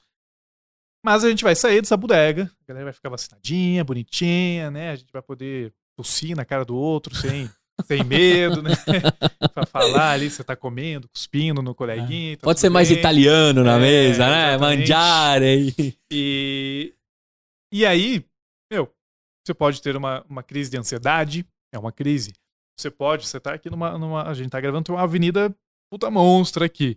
E, e tem, é, Isolamento acústico. não, não, não, aqui na frente, tá, tá- as obras Tem já monotrilho. Nunca vai terminar. Ah, Você que tá em 2052 não terminou ainda. só tá, só tá estrutando. É. E aí, sei lá, bate na madeira, deu uma treta, porra, caiu ali, interditou a via, ou seja, ninguém mais passa na frente do teu bar, é impossível de entrar, sabe? Por uma semana. É uma crise. O poeira estourou na frente do estabelecimento. É uma crise. É... Cara, já aconteceu pra quem tem negócio digital, o sujeito ser hackeado. Ser hackeado. No meio do lançamento lá, vai lançar o infoproduto dele, foi hackeado, não consegue mais mandar e-mail, a página não funciona, o pixel do Facebook espirocou totalmente. É uma crise. né? Então, Sim. a questão não é quando e, e fora, né? Meu, está no Brasil. Está no Brasil aqui. mínimo, Não é para é, amadores. no, no mínimo a gente tem a cada quatro anos, época de eleição presidencial, a gente tem uma crise marcada. Espero você em 2052 já tenha acabado com essa palhaçada, mas não sei não. É, então, o ponto não é quando, não é se vai ter uma crise, mas é quando vai ter uma crise. né? Sempre vai ter uma crise Uhum. financeira, seja ultra nichada ali no seu setor, ou seja uma crise um pouquinho maior de, em termos globais, políticos, econômicos, vai ter uma crise. E aí, quando você está sem reserva financeira, quando você está fazendo aquele muito básico do seu negócio, quando você não tem um bom marketing, não tem uma boa estrutura, não tem a mentalidade de empresário, quando chega a crise, é que a gente vê que o que separa os meninos dos homens e as meninas das mulheres. Sim. E o fato é, vai ter. Cara, eu te perguntei tudo isso. Eu nem sabia que você tinha crescido absurdamente é, em meio à à pandemia. Na verdade, eu sabia, porque eu participei da gravação com o Vitor Damasio, né? Que a gente tem um, um amigo em comum, um empresário em comum. É, mas eu não sabia o quanto isso tinha exponenciado a fora. E também não tinha noção de quanto você foi acolhedor para esses caras diante do, da sua experiência como consultor empresarial, né? Porque às vezes esses caras só precisavam. Cara, é muito solitário ser empreendedor. Você tá ligado nisso, Sim, né? Vocês, vocês quatro lá é, sabem o quanto é solitário. E no meio de uma pandemia, de uma crise que você tem que proteger a sua família e o seu negócio, teve muito cara que pirou na batatinha, como diz meu pai, né? Então é, é importante ter centros educacionais e acolhedores como a FOR, justamente para ajudar o cara talvez nas decisões mais simples, né? E você trazer um pouco de inovação sobre como né, sobreviver em meio a uma crise e trazer isso como, olha, estamos vivendo agora, mas daqui para frente tem que sempre estar preparado. Já reflete também no quarto sócio que entrou, né? Vocês estão pensando anos à frente, né, de como talvez até acabar com o negócio de vocês criando outro negócio. Com certeza. Que é isso que é uma coisa tão difícil de falar para o empreendedor, né? Mas eu trabalhei numa área de inovação, que a nossa missão era acabar com o negócio da empresa que a gente estava. E aí, pô, essa frase parece meio maluca, né? Vocês estão aqui para acabar com o negócio? Sim, porque a gente quer descobrir primeiro que outro, né? Como é que Se a gente. não for você, vai ser alguém. Vai ser alguém. Aí vem lá, né, os flashes da Kodak, de tantas outras empresas em meio à inovação. Mas de verdade é isso, né? É, é legal você ter essa mentalidade e trazer isso aqui pra galera, porque realmente, quem tá em 2052 tinha que estar tá com a cabeça, pelo menos lá, se não tiver no, no ano, né? Dentro do, do que o globo gira em 365 dias. Por que, que eu tô falando isso? Porque eu acho que isso aqui ensinou muita coisa. Graças a Deus a gente parou de falar novo normal, né? Acho que um dia ia acabar o novo normal, né?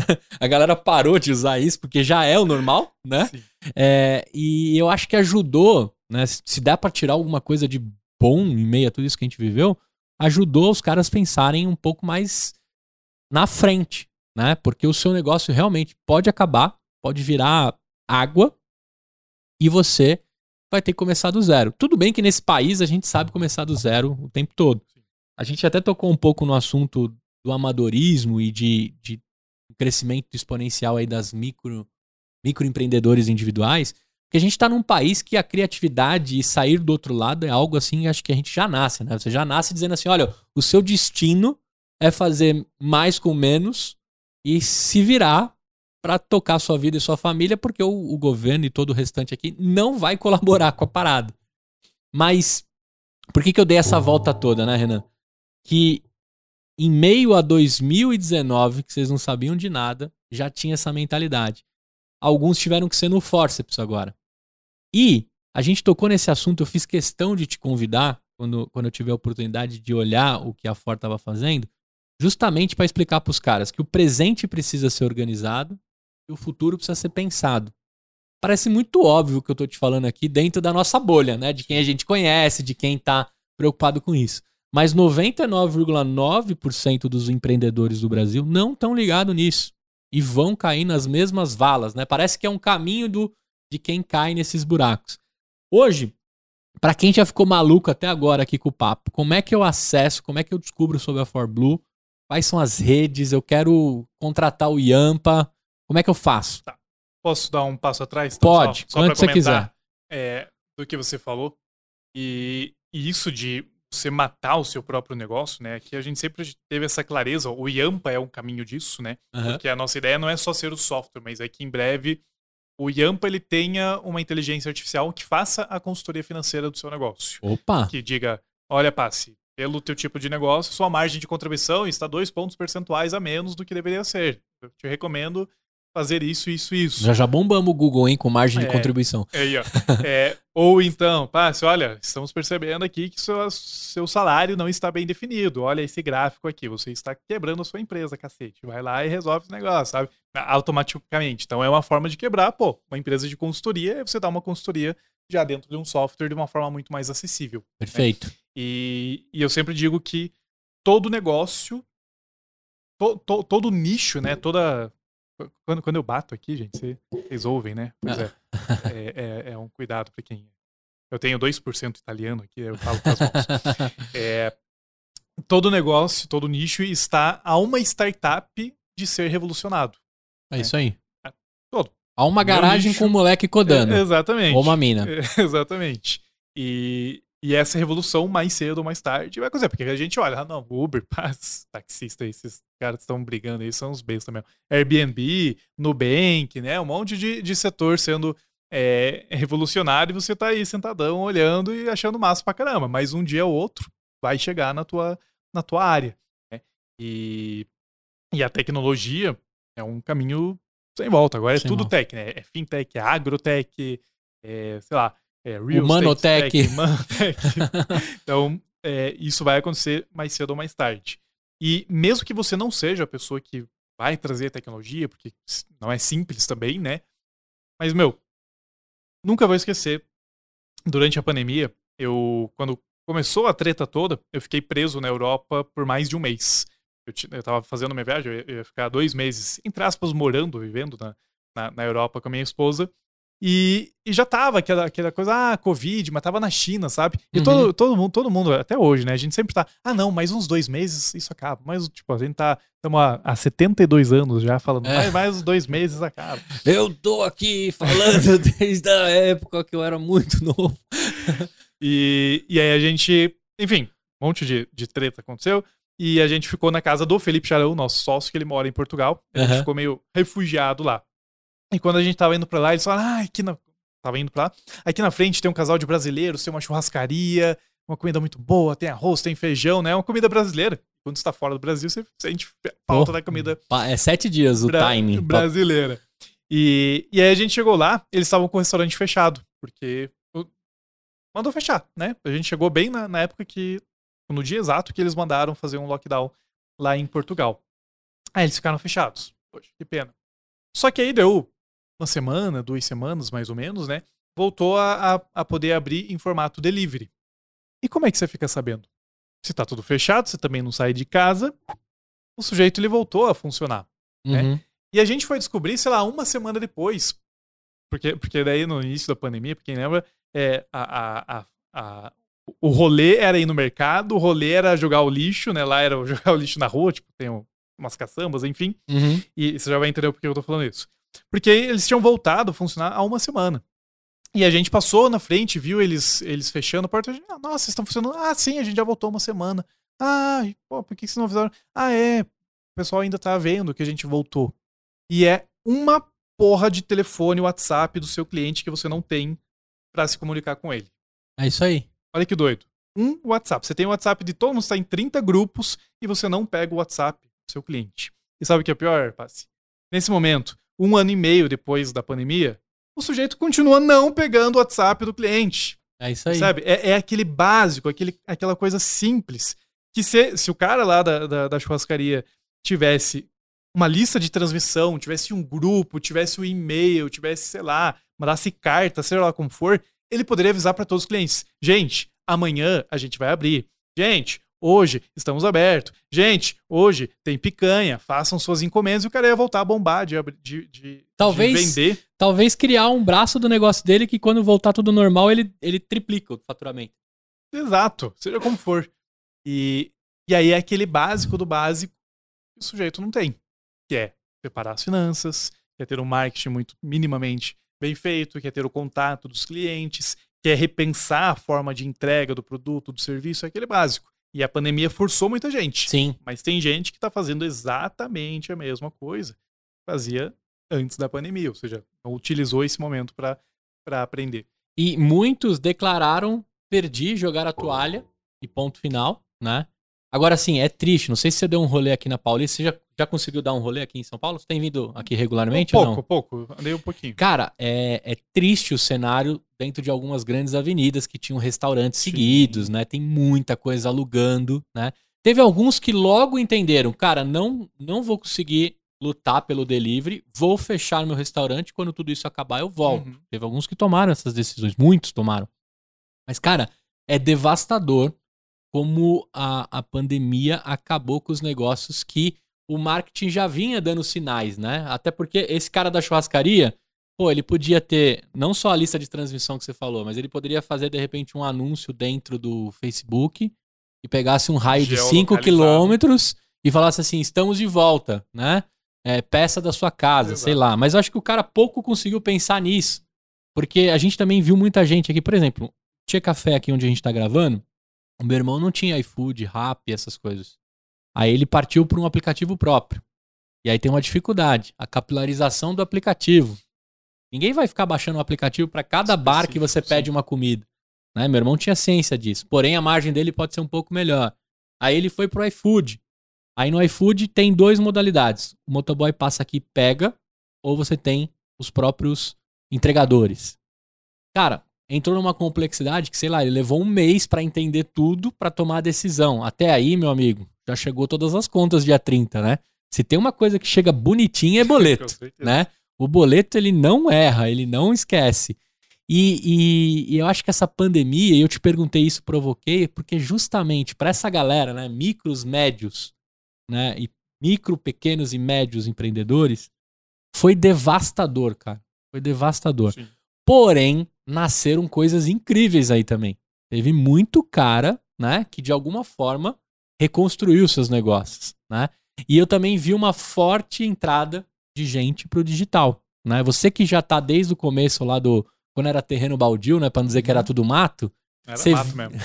é, aumentou bastante o número de empresas digitais que procuram a For. Como é que foi isso em meio a esse um ano e meio? Dá pra dizer alguma coisa ou Ah, não? com certeza. E a gente percebe até mesmo, por exemplo, no nosso nicho, né? a- se, se- eu falar de finanças pessoais, tem uma galera, né? Tem, Uhum. pô, um monte de gente, um monte de gente muito. Pô, Arcuri, e aí, tipo, dissemina Sim. E cresceram Milhares, absurdamente também esses nomes. é, milhares de nomes falam de pessoa, é, finanças para pessoa física. Para pessoa jurídica, é pouca gente que tem um culhão.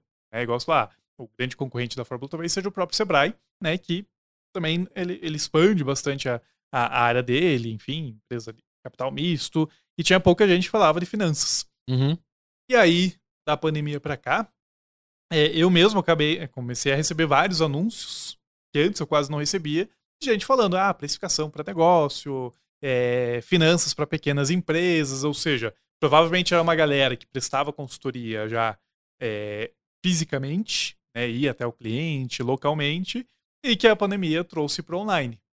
Né? Isso que eu sou um nicho específico. Então, com certeza, absolutamente, cresceu muito de negócios online, o que tem o seu lado bom para alguns, tem o seu lado bom é, é ruim para outros. Né? Enfim, a pandemia ela, ela mudou vários cenários. Aqui pra gente, que sempre foi home office, pô, era uma baita diferença conseguir contratar o cara lá do interior de Goiás, onde só chega de trator lá na casa dele. Aham. Agora, tem um monte de big tech contratando esse mesmo cara. E aí o que era um diferencial meu, filhão, você tá- Acabou. você tá contratando, tá É. concorrendo com a galera grande. Mas ao mesmo tempo, a partir de agora pra gente vai chegar muito mais gente com experiência também em home office, né? Então, assim, tudo tem o seu lado, o lado meio cheio e meio vazio. É né? verdade. Mas a mudança ela aconteceu e é uma, uma mudança que não volta mais. Eu tava vendo uma reportagem como aumentou o número de aluguel em cidades litorâneas, né? E no interior. Eu, eu consegui alugar um- uma chácara uma vez por um mês, em meio começo da pandemia. Sei lá, eu paguei por volta do mês inteiro dois mil reais. Essa mesma casa hoje custa oito mil reais pra você passar um mês lá. É, isso é interior de São Paulo, aqui, São Roque, Uhum. que é muito legal. Agora, a cidade litorânea, eu tava vendo dentro dessa reportagem que cresceu absurdamente, que a grande maioria das pessoas que já trabalhavam home office entenderam que agora entenderam que o meu modelo de trabalho não é.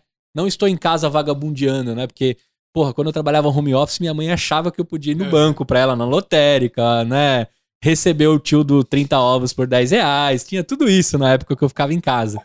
Mas agora a galera entendeu que home office existe, funciona, é prático, é interessante.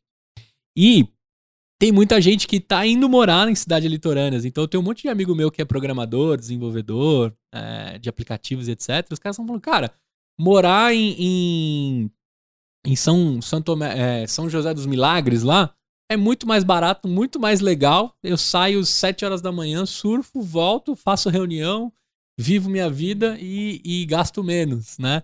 Acho que a galera entendeu também que dá pra ter uma vida melhor em meio a você entregar trabalhos da sua casa.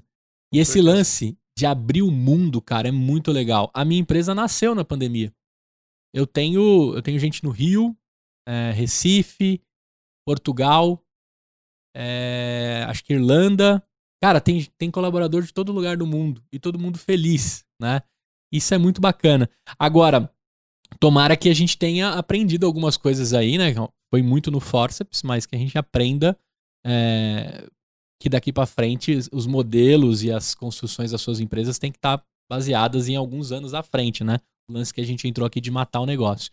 Agora, quem ficou maluco aqui pelo, pelo Renan e pela ForBlue, quais os sites, quais as redes, como é que o cara consegue ter uma consultoria sua, dependendo do tamanho da empresa que tá vendo aqui? Show de bola. É, forblue.com.br, para você que está ouvindo, é Uf. 4 Blue, 4, número 4, blue de azul.com.br. Inclusive, é, pá, a galera já meteu um xingão para vocês ali, que É. escreveram forblue tudo maiúsculo, tudo bem, a gente perdoa. Então, forblue Tá é bom. tudo minúsculo, o blue e junto. tá? Perdão, perdão. É, e não se fala 4 blue, tá? Tá. For blue. É, E ufa que eu falei o ufa aqui, eu falei, ele conseguiu o domínio com, com o nome da empresa dele, porque a gente É, falou isso sim, aqui. sim. Eu pensei que você ia mandar um ponto .zip e ponto .net, tá ligado? Muita sacanagem. É, e aí no Instagram, né, ForBlue Oficial, no, no YouTube, é, ForBlue Gestão. A gente tem canal no Telegram também, forblue.com.br barra T de Telegram. É, enfim, a gente em algum canal sempre vai ter algum conteúdo todo dia. Telegram tem áudio quase todo dia, no Instagram tem post todo dia, YouTube tem é, toda semana, a gente tem cursos gratuitos. A, a nossa base de, de, marketing é o marketing de conteúdo. Né? Legal. E a gente acredita no conteúdo bom, no conteúdo fera. Não é aquele conteúdinho. É, Mais ou menos. É aqui essa coisinha bem básica que você já sabe, mas deixa seu WhatsApp que a gente vai te vender uma consultoria. Não. Vem aqui, vê essa parada que vai revolucionar a sua cabeça, aí você vai ficar puto porque você não sabia e vai querer ajuda. É, isso aí. É, é, esse tipo de marketing de conteúdo que a gente faz. É o conteúdo fera mesmo. Se você quiser ir no próximo nível, a gente tem o software, né? Mensalidade. A, a partir tem... de quanto o Yampa tá? O Yampa, neste momento, e glória a Deus, você vai me ouvir num futuro muito breve, vai estar tá mais caro, tá? Vai estar tá mais caro. Ouça esse número, mas vai estar tá mais caro porque é uma vergonha R$ 49,90 por mês. Maravilhoso. 50 por mês. O mesmo valor, quase o mesmo valor que vocês começaram a, a, é a empresa, né? Podia ser 48,20, se eu não me engano, é o que é, você não, falou. 49,80. 49,80, é. é. Baixar 10 centavos. É, ia ser um nome, um nome simbólico, um Olha, valor não, simbólico. Não, não, tinha, não tinha sacado essa. É. Boa. É, mas quando você estiver ouvindo, vai estar mais caro, glória a Deus, porque preço aí tem vergonha de baixo. é, aí tem os treinamentos online, né? Então vão variar aí de mil a dois mil reais. Legal. Né? E a consultoria do Iluminismo Financeiro, que é uma consultoria, nesse momento que estou gravando, a gente refez, né? Então, seis meses. Então, os seis meses você vai pagar ali de 800 a mil reais por mês, mais ou menos aí. Né? Até o acompanhamento Isso. da... Chama I, I... Iluminismo Financeiro. Iluminismo Financeiro. Exatamente. Animal. Pra tirar você da escuridão financeira. Muito bem. A primeira coisa que você recebe em casa é uma lanterna, Isso. né? Pelo menos pra, pra poder se encontrar, né? Agora, cara, vamos entrar aqui num bloco que eu sou amarradão, que é o limão e a limonada. Eu queria que você contasse algo azedo, assim, que você aprendeu nesses últimos anos, ou seus sócios, que você não saiu do outro lado, você só aprendeu. E depois o que você fez uma limonada, né? Que deu bom. A gente costuma falar aqui que a sala de derrotas é sempre mais legal que a sala de troféus, porque na sala de derrotas tá os grandes aprendizados. Não tem uma coisa que foi muito grave, assim. Nossa senhora, pelo amor de Deus. Até porque eu acho que é muito a forma que a gente encara as coisas também, Sim, né? Totalmente. Todo, todo, limão azedo, por mais que tenha saído uma limonada, vai ter gente que vai estar tá olhando o limão azedo. E vai ainda. ficar com gosto para sempre é, na, na garganta. É, então acho que tem muito disso. Mas quando a gente começou a migrar pro digital, a gente sofreu muito para acertar a mão sabe? Então, igual eu falei, ah, no início a gente começou a fazer aulas online, é, e aí tinha menos pessoas do que no presencial e todas elas pagando menos. Porra, sentido. Né? É, a gente demorou para conseguir escalar o digital. Você, você, olha aquele canto da sereia, né? Do 6 em 7, 7 em 7, né? Negócios de múltiplos, sete dígitos. Só que não necessariamente é bem assim. Né? E a gente cometeu um erro que eu acho que muita gente comete, que é não seguir uma metodologia. Né? Então a gente. Fala, fala o nome? Vamos pode, falar. Pode. Quem está no negócio digital conhece o Érico Rocha, uhum. é o cara que trouxe o, a, a, fórmula. A, a, fórmula de lançamento, trouxe uma metodologia de vendas online. A gente comprou a bendita da metodologia, só que aí vai aquele erro de, meu, ah não, eu sei fazer. Eu entendi esse negócio. E aí o próprio Érico ele fala isso. Aí você faz o quê? Você não segue o método. Você pega aspectos do método Isso. e faz do com, seu jeito. Com o seu borogodó. É, com o seu borogodó. Só que você nunca fez. Seu borogodó vai cagar com o método. E a gente, durante um, sei lá, mais de um ano tentando fazer do nosso jeito. E aí não dava. E aí quando a gente passou a seguir o método, opa, passou a, a funcionar. E aí sim, quando você entende o método, né, você tem resultado com o método, você melhora o método. Tanto que hoje a gente já, já adaptou várias outras coisas mas depois que a gente passou. Então, eu acho que poderia ter sido bem mais rápido essa, essa evolução do, do online, sabe? Foi lá, uns dois anos quase, um ano e meio, para conseguir aí sim ter resultado financeiro. Legal vocês terem é, a humildade de, de entender que isso realmente demorou, mas foi crucial para o momento que vocês vivem, né? Porque preparou você em 2019 para algo que vinha em 2020 e foi crucial para o crescimento da sua empresa.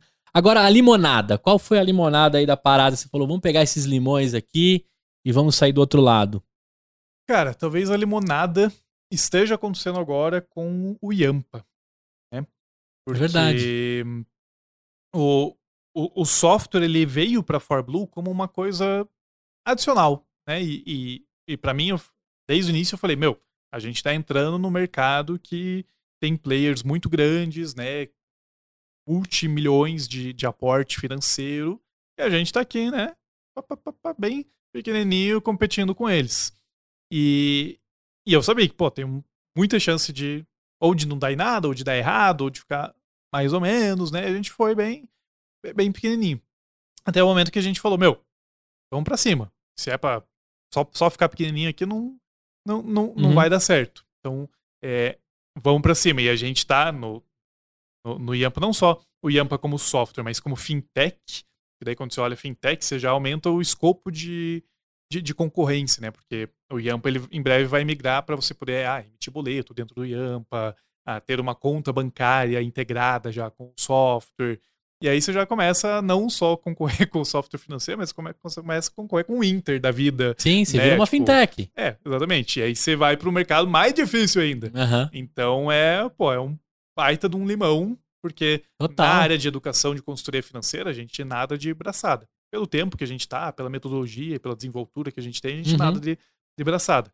Mas no outro mercado onde ter muito dinheiro faz muita diferença, né? uhum. né? E aí você tem empresas com mais tempo, muito mais tempo que a gente, muito mais capitalizadas que a gente, a gente está tentando entrar ali num mercado sangrento. Vocês são um bootstrap total, não teve investimento em si. Ainda assim, para o Yampa, agora provavelmente a gente vai começar a, a, captar rodadas, justamente porque é para ter mais uma competitividade de, de igual para igual com outros players. É legal que vocês começam certo, na minha visão. Claro, é uma opinião completamente minha e não é porque eu gosto de você nem da ForBlue, porque assim, a grande maioria desses nomes que você citou aplicam a metodologia ou software, depois tentam educar, né? Então eles entendem que a educação financeira de usar da necessidade é o melhor caminho para você fidelizar seus clientes e tornarem eles grandes, né? Pessoas extraordinárias, empresas extraordinárias. Vocês nascem da educação para depois exponenciar.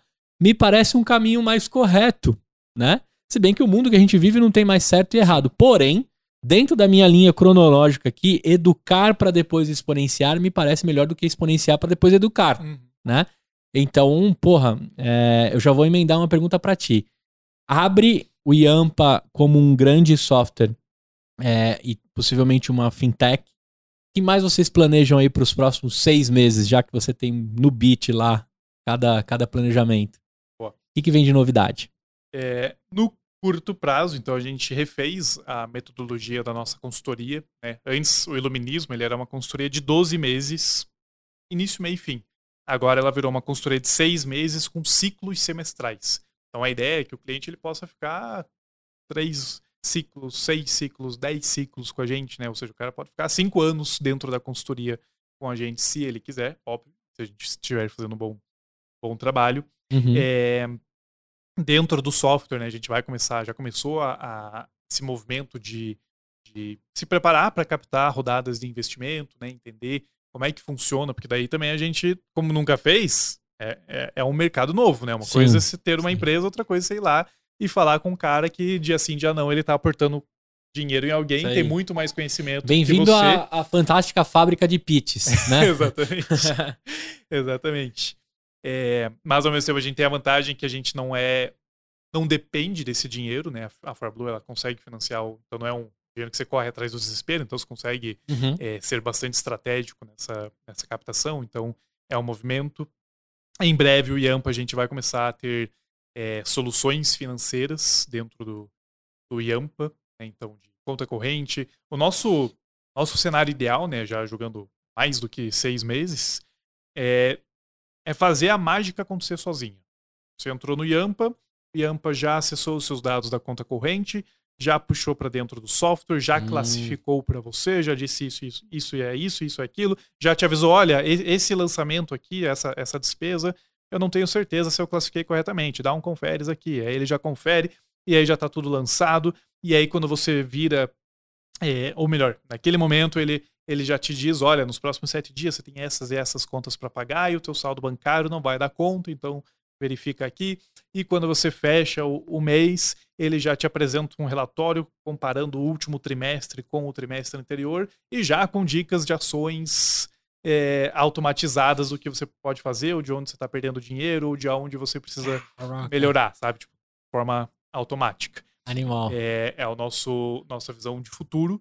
Que, assim, tecnologicamente, tecnologicamente não é tão uau, Aham. over, sabe? Não é tão de outro mundo. Mas é extremamente trabalhoso, Sim. né? E na área de tecnologia, tudo que gera trabalho gera muito dinheiro também. Então, por isso que nos seis meses começa esse movimento também de, de captar investimento. Então, a gente quer ser a maior plataforma de inteligência financeira do mundo. Que legal. né? Não só o controle financeiro, mas te dar inteligência seu negócio. Cara, a PicPay acabou de comprar em uma empresa do ramo. Vai passar aqui pelo Empreendacast também, você vai ter que pesquisar e eu vou deixar essa no ar. Os caras não sondaram vocês, não?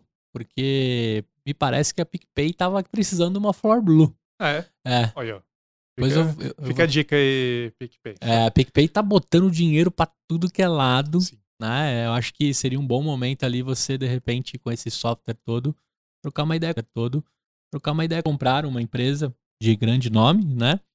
Isso, e cara, isso é maravilhoso, porque eu tô pensando aqui, praticamente o CFO está ameaçado, hein, mano? tô brincando.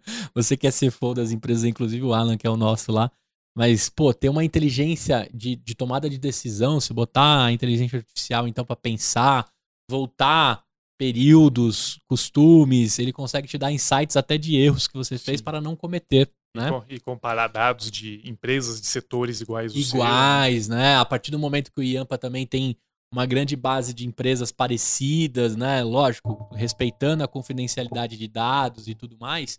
Mas, é, poxa, isso é uma máquina para quem. Né? É praticamente você implantar mais um chip na sua cabeça para pensar ali junto com ele. Exato. Muito legal falar disso e, e, e saber o quanto tecnológico a parada vai estar. É engraçado que eu te conheci pelo marketing digital, mas você é muito mais do mundo dos startupeiros, né? Da, da, da parada ali da. Eu, eu não costumo segregar os, os mundos, mas assim, existe um mundo que eu descobri recentemente do marketing digital e existe um mundo que eu sempre vivi, das startups, das techs todas que a gente falou aqui. E a ForBlue, ela navega bem entre os Entre dois, dois. né? Exato. Isso é muito legal, cara, porque a grande maioria desse lado aqui dos startupeiros não conhecem lado vislumbrante que existe do marketing e, e versa. Certo. Agora, entrando agora no ponto, como é que eu bebo da fonte de vocês? O que, que o Renan pratica hoje? Você tá aqui em Sampa porque eu já entendi. Você veio dar uma palestra aí para uns, para uma masterclass, né? Isso. De uma galera, um mastermind, na verdade. Mas qual que, qual que é a sua fonte, cara? O que, que você lê? O que, que você escuta? Como é que eu me torno um pouco é, ciências contábeis, Renan, LTDA? Boa. É, bom, como a gente. Lá na Fórmula, como nós somos quatro sócios, né?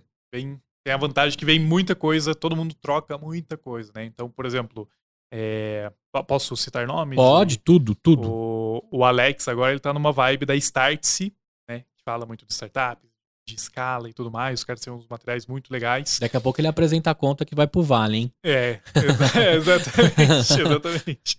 Entr- Entrou no, no Mastermind da, da Startse também. Então, ele traz muito isso. É, o Felipe Charão, ele, ele é um cara que gosta muito de estudar é, os autores gringos mesmo, né? As- ele gosta de pegar o conhecimento lá da, da base. É um cara que lê de tudo quanto é livro mesmo, né? Então ele traz pra Então a gente tem muito essa, essa troca, o que, é, o que é bacana. Eu, Renan, como eu sou CMO, né? Uhum. Sou o cara do, do marketing da, da firma. Então, o meu estudo ele está muito voltado para o marketing, né? Mas também sempre bebendo ali da fonte de startup, né? Sempre de olho em, em outras coisas. Então, aí, meu, vai Victor Damasio, que você falou Uhum. é, aqui, vai é, Érico Rocha, que acho que faz um trabalho muito massa é, também. Então, enfim, aquela ganguezinha de sempre do, Sim, no marketing sim. digital, sempre acompanho de perto. Ah, estou menos leitor, admito, menos leitor de livros do que eu gostaria. Tem, tem uma lista de livros assim na, na espera ali, eu não estou conseguindo me organizar direito. Mas um livro que eu estou lendo agora, que estou gostando muito, é um livro chamado Contágio, que ele fala sobre como criar ideias virais. É um, é um cara que se especializou em, em viralização, né? O porquê que as coisas viralizam, por que as coisas pegam, o que, que você pode aprender, como que você pode. E aí a gente não só tá Ótima lendo dica. mas a gente comprou esse livro para todo mundo da equipe de marketing. A gente vai fazer tipo workshop interno ali pra gente pensar, meu, vamos aplicar isso aqui, vamos testar, né? Vamos contagiar. Vamos, vamos contagiar, exatamente. Livro de cabeceira para mim, Sonho Grande. Jorge Paulo Lema, Marcelo. Acho que é Marcelo leitura Teles. obrigatória esse, né? Obri- obrigatória. A For Blue, quando começou lá, como Caminho se cavalca, é, todo o planejamento foi muito baseado na, no livro A Estratégia do Oceano Azul. É um livro bem antigo, mas que, meu, pra mim ele continua bastante, bastante atual.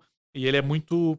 Tem uma metodologia, né? Ele não conta só histórias de inovação, ele mostra como criar um oceano azul. Uhum. Então, para mim, ele vale muito a pena. Para mim, também é uma, uma leitura quase que obrigatória. Animal, animal. É, um livro que mexeu bastante comigo foi aquele Trabalho Quatro Horas por Semana. Do Esse- Ferris, né? É, do Tim Ferriss.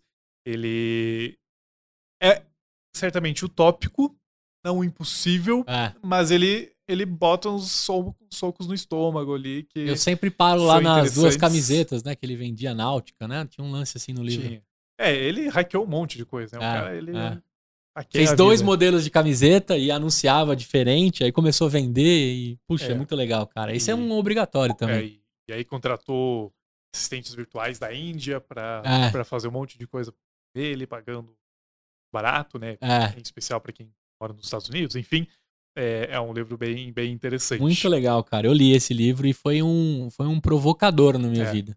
Né? Organizações exponenciais é um provocador, mas o trabalho em quatro horas, ele, ele me deu uma visão assim que eu teria mais liberdade, sim. Só dependeria de mim, tá ligado? Acho que esse livro construiu isso em mim. Você é o primeiro cara, ó. já- a gente já tá indo pra 150 episódios aqui. Praticamente um MBA gravado. Você é o primeiro que trouxe o 4 horas. é, e eu acho que eu nunca falei em nenhum episódio. Mas esse livro, cara, ele tem um negócio poderoso, né? A maioria dos caras que eu conheço leram ele. É. Então, fica a dica aí. Parece uma fonte boa pra beber. E, e eu leio muito sobre economia comportamental, psicologia de consumidor, então, desde Armas da Persuasão, que é o livro que a galera conhece, mas o livro real mesmo é o Rápido e Devagar, do Daniel Kahneman, que é, o- é um psicólogo que ganhou o Prêmio Nobel de Economia. E aí ele traz tudo que na, no Armas da Persuasão ele, ele tá mais desenhadinho, o Daniel Kahneman ele traz a base por trás da, dessa- desses vieses comportamentais. Gosto muito do Dan Ariely, previsivelmente irracional. É fera. Enfim, procura a economia comportamental aí, principalmente para quem trabalha com marketing, né? Existem, existem as estratégias de marketing, mas se você não consegue ativar os gatilhos que Uhum. todos nós temos na, na nossa cabeça, né? Você perde, invariavelmente você vai perder dinheiro. né? Você pode ter uma ótima estratégia, mas se você não souber os gatilhos mentais de, de comportamento humano, você perde dinheiro. Então é, um, é uma lei- é um assunto que eu gosto de, de ler bastante. Perfeito. Cara, você me disse que tá perto de. Você já é pai ou vai se tornar pai? Ou, Na verdade, você já Então- é, né? A partir do momento que. é, tecnicamente sim. Tecnicamente. Mas ainda é uma- uma- um, conceito abstrato ainda, né? É. Já tá lá, agora já, já barriga já se mexe ali, mas tá na, na contagem regressiva aí de um mês. Cara, uma boa hora pra sua esposa, como ela chama? Matiza. Matiza, uma boa hora pra você. Né? O seu maridão aí, um cara excepcional. Prazer imenso contar a história dele aqui. Como vai chamar o bebê ou a bebê? Não sabemos ainda. Ah, não sabemos. É, mas por, por enquanto, não. Vou, vou- não, não vou falar, porque senão daí a criança tá vendo aqui daqui a cinco anos. Ah, É. eu queria aquele nome lá, por que, que você me deu outro nome? Então eu vou... É isso aí. Então tudo bem. Tudo bem. Vocês vão. Tá, tá, tá, tá na. na- Tá na, tá na escolha. Tá na muito bem. escolha, muito exato. bem. Cara, uma boa hora pra você também. Você vai ver que é uma das coisas mais divinas da vida. Agora aproveitando, então. Eu, eu, eu quero, mas a minha esposa não deixa. É. Eu gostaria de chamar de Dom. nome Dom? É. Mas Dom Renan II. Dom Você acha, Renan II. Não- não- Eu não- acho não que é- é- já é o nome é novela das seis da Globo, né? Eu acho que tem Ou tudo pra pra. algumas novelas É. do SBT também. Eu acho que vai ser maravilhoso. Dom Renan II. Já pensou na chamada? Dom Renan. Pô, é um menino empoderado É, pra caramba, né, cara? Pô, a molecada Mas- na, na- É, já, já faz uma reverência. é, mas, red carpet pra ele. é, a, a esposa não, Não, não, não, não curtiu ainda. Muito bem. Cara, você vai ver que é uma das coisas mais divinas e na hora que o Dom Renan é, apontar lá, seja normal ou, ou, ou cesárea, Na hora que ele bota a cabecinha, você fala assim, cara, parece que cai uma ficha na sua cabeça. E você vai ficar muito mais. é, Cara, você vai se tornar um, um Renan muito melhor. Isso é Nossa. incrível, cara. Ser pai, ser, ser pai, principalmente, né? é, Ter, ter né, um relacionamento gostoso com a família é uma das coisas mais brilhantes que existem. Então, é, parabéns pra você e pra Martisa. Nasce agora em agosto? Final de agosto, início de setembro. É isso aí, pode ser leonino. Tô brincando, eu não ia falar de signos, não, mas É, eu eu. sou leonino. Mas Cara, acho que não vai, não vai pegar, não. eu, eu adorei trocar ideia contigo, conhecer você de perto, a For. Acho que a galera entendeu aqui, né? Você que tá ouvindo, você que tá vendo, eu quero te fazer um convite, né? Nós estamos no YouTube também, né? Vocês me conhecem do Spotify, do famoso iTunes, né? Lá a gente começou desde os primórdios lá do Beercast, do PediatraCast, o Empreenda agora é o primeiro podcast que eu venho pra mesa, eu venho pro vídeo e eu te faço um convite. Se você tá ouvindo aí, cara, vem pra cá, você que tá no YouTube, assina o canal, comenta, compartilha, me fala aqui qual foi a provocação, o que, que te agregou esse episódio. A gente tem como ideia aqui, Renan, eu sempre falo pra galera que eu era aquela criança estranha que assistia a pequenas empresas e grandes negócios, né? Continuo sendo esse esquisito, né? E aqui a gente junta um monte de esquisito. Então, você é mais um esquisito que teve aqui. Prazerzaço estar aqui, eu gosto muito dele. E, e fazer esse papo, né? Papo, papo aberto, eu sei que o Gustavo ele não tem, não tem nada na frente dele. Não tem uma, uma pergunta, não tem nada, não tem cópia. nada. O cara vai trazendo aqui, a conversa flui. Grande prazer, cara. E, e vou te falar, lógico que no caminho, né? Eu, eu tava ontem estudando um pouco sobre ti, né? E, poxa, o que eu vou arrancar? Mas eu sempre trago essa criança estranha pra perguntar como eu perguntaria. Acho que esse que é o legal aqui, né? O EmpreendaCast é isso. E, cara, um prazer imenso mesmo. É, a For vai longe. Que bom que vocês trocaram o nome aqui entre nós, né? Que bom que vocês trocaram o nome. Depois eu vou fazer uma brincadeira com vocês. Vou pedir pra minha galera de design na época da Copa fazer a figurinha do, do Kaminsky é, Minsk é bal. a Valka, né? Com Boa. certeza tem que ser um, tem que ser um, um mascote lá da For, né? Mas agradecer. Cara, eu vou fazer uns merchans aqui rapidinho. Prometo pra você que não vai durar mais que um minuto. Bora. O primeiro merchan é pro contasimples.com. Corre lá. Os caras cuidam da- das duas contas bancárias que eu tenho das empresas e é uma empresa que pode te ajudar aí nesse começo, né? Principalmente quando você precisa negociar um cartão de crédito com o seu gerente e não rola, cara. Você precisa colocar no Face Ads, no Google Ads, a conta simples descola um cartão pra você rapidinho, uma fintech de respeito. Outra empresa que eu preciso te contar é o Jurídico por Assinatura. A gente não falou de problemas jurídicos aqui. Porém, né, você na sua caminhada, se tiver um problema jurídico não tiver um advogado, como a gente dizia, né? Mas a gente tem lá a Paduan Celta, que pode te ajudar com juridicoporassinatura.com. Corre lá, eles têm planos bem acessíveis para você que está começando. E desde o contrato de vesting até hoje eles estavam me ajudando com o contrato com os fornecedores, tudo isso que eu tinha zerado. E eu confesso para vocês que eu dei uma gugada para roubar uns PDF, Ctrl C, Ctrl V, mas cara, fica uma merda. Usa uma uma assessoria jurídica para fazer bonitinho e dedicada para você. A outra empresa é a Fit Anywhere. Você que vai malhar aí, tá no hotel, tá no seu condomínio, não sabe usar aquele aparelho, aquela maluquice, a Fit Anywhere te ajuda com vários aparelhos já pré-cadastrados na plataforma para você poder malhar da onde você estiver. E agora com aulas todas as noites, diversas aulas. Tem até aula, se você tiver alguém da sua família cadeirante que quer fazer academia, cara, tem aula customizada para cadeirante. Eu acho incrível o que a Fit Anywhere tá fazendo. Beleza? E meu outro patrocinador aqui é a Bluefields, que te ajuda aí na aceleração. Eles chamam lá de foguete para empreendedores, né? Você que precisa aí de uma aceleração, deu uma sumida, né? Os programas de aceleração das grandes empresas. Vai lá na Bluefields. Ele é pago esse programa de aceleração, mas vale cada centavo. Paulinho Maitá e o time deles cuidam de você desde o marco zero até os, os possíveis mentores que podem ajudar na escalada da sua empresa. Beleza? Por último, a SAVI, S-A-V-V-I, que fez toda a logomarca, a, a, a identidade visual aqui do EmpreendaCast. Eles cuidam com muito carinho e podem ajudar você aí a pular pro mundo digital. Ufa, você viu? Tô meio Milton Neves, assim, né, cara?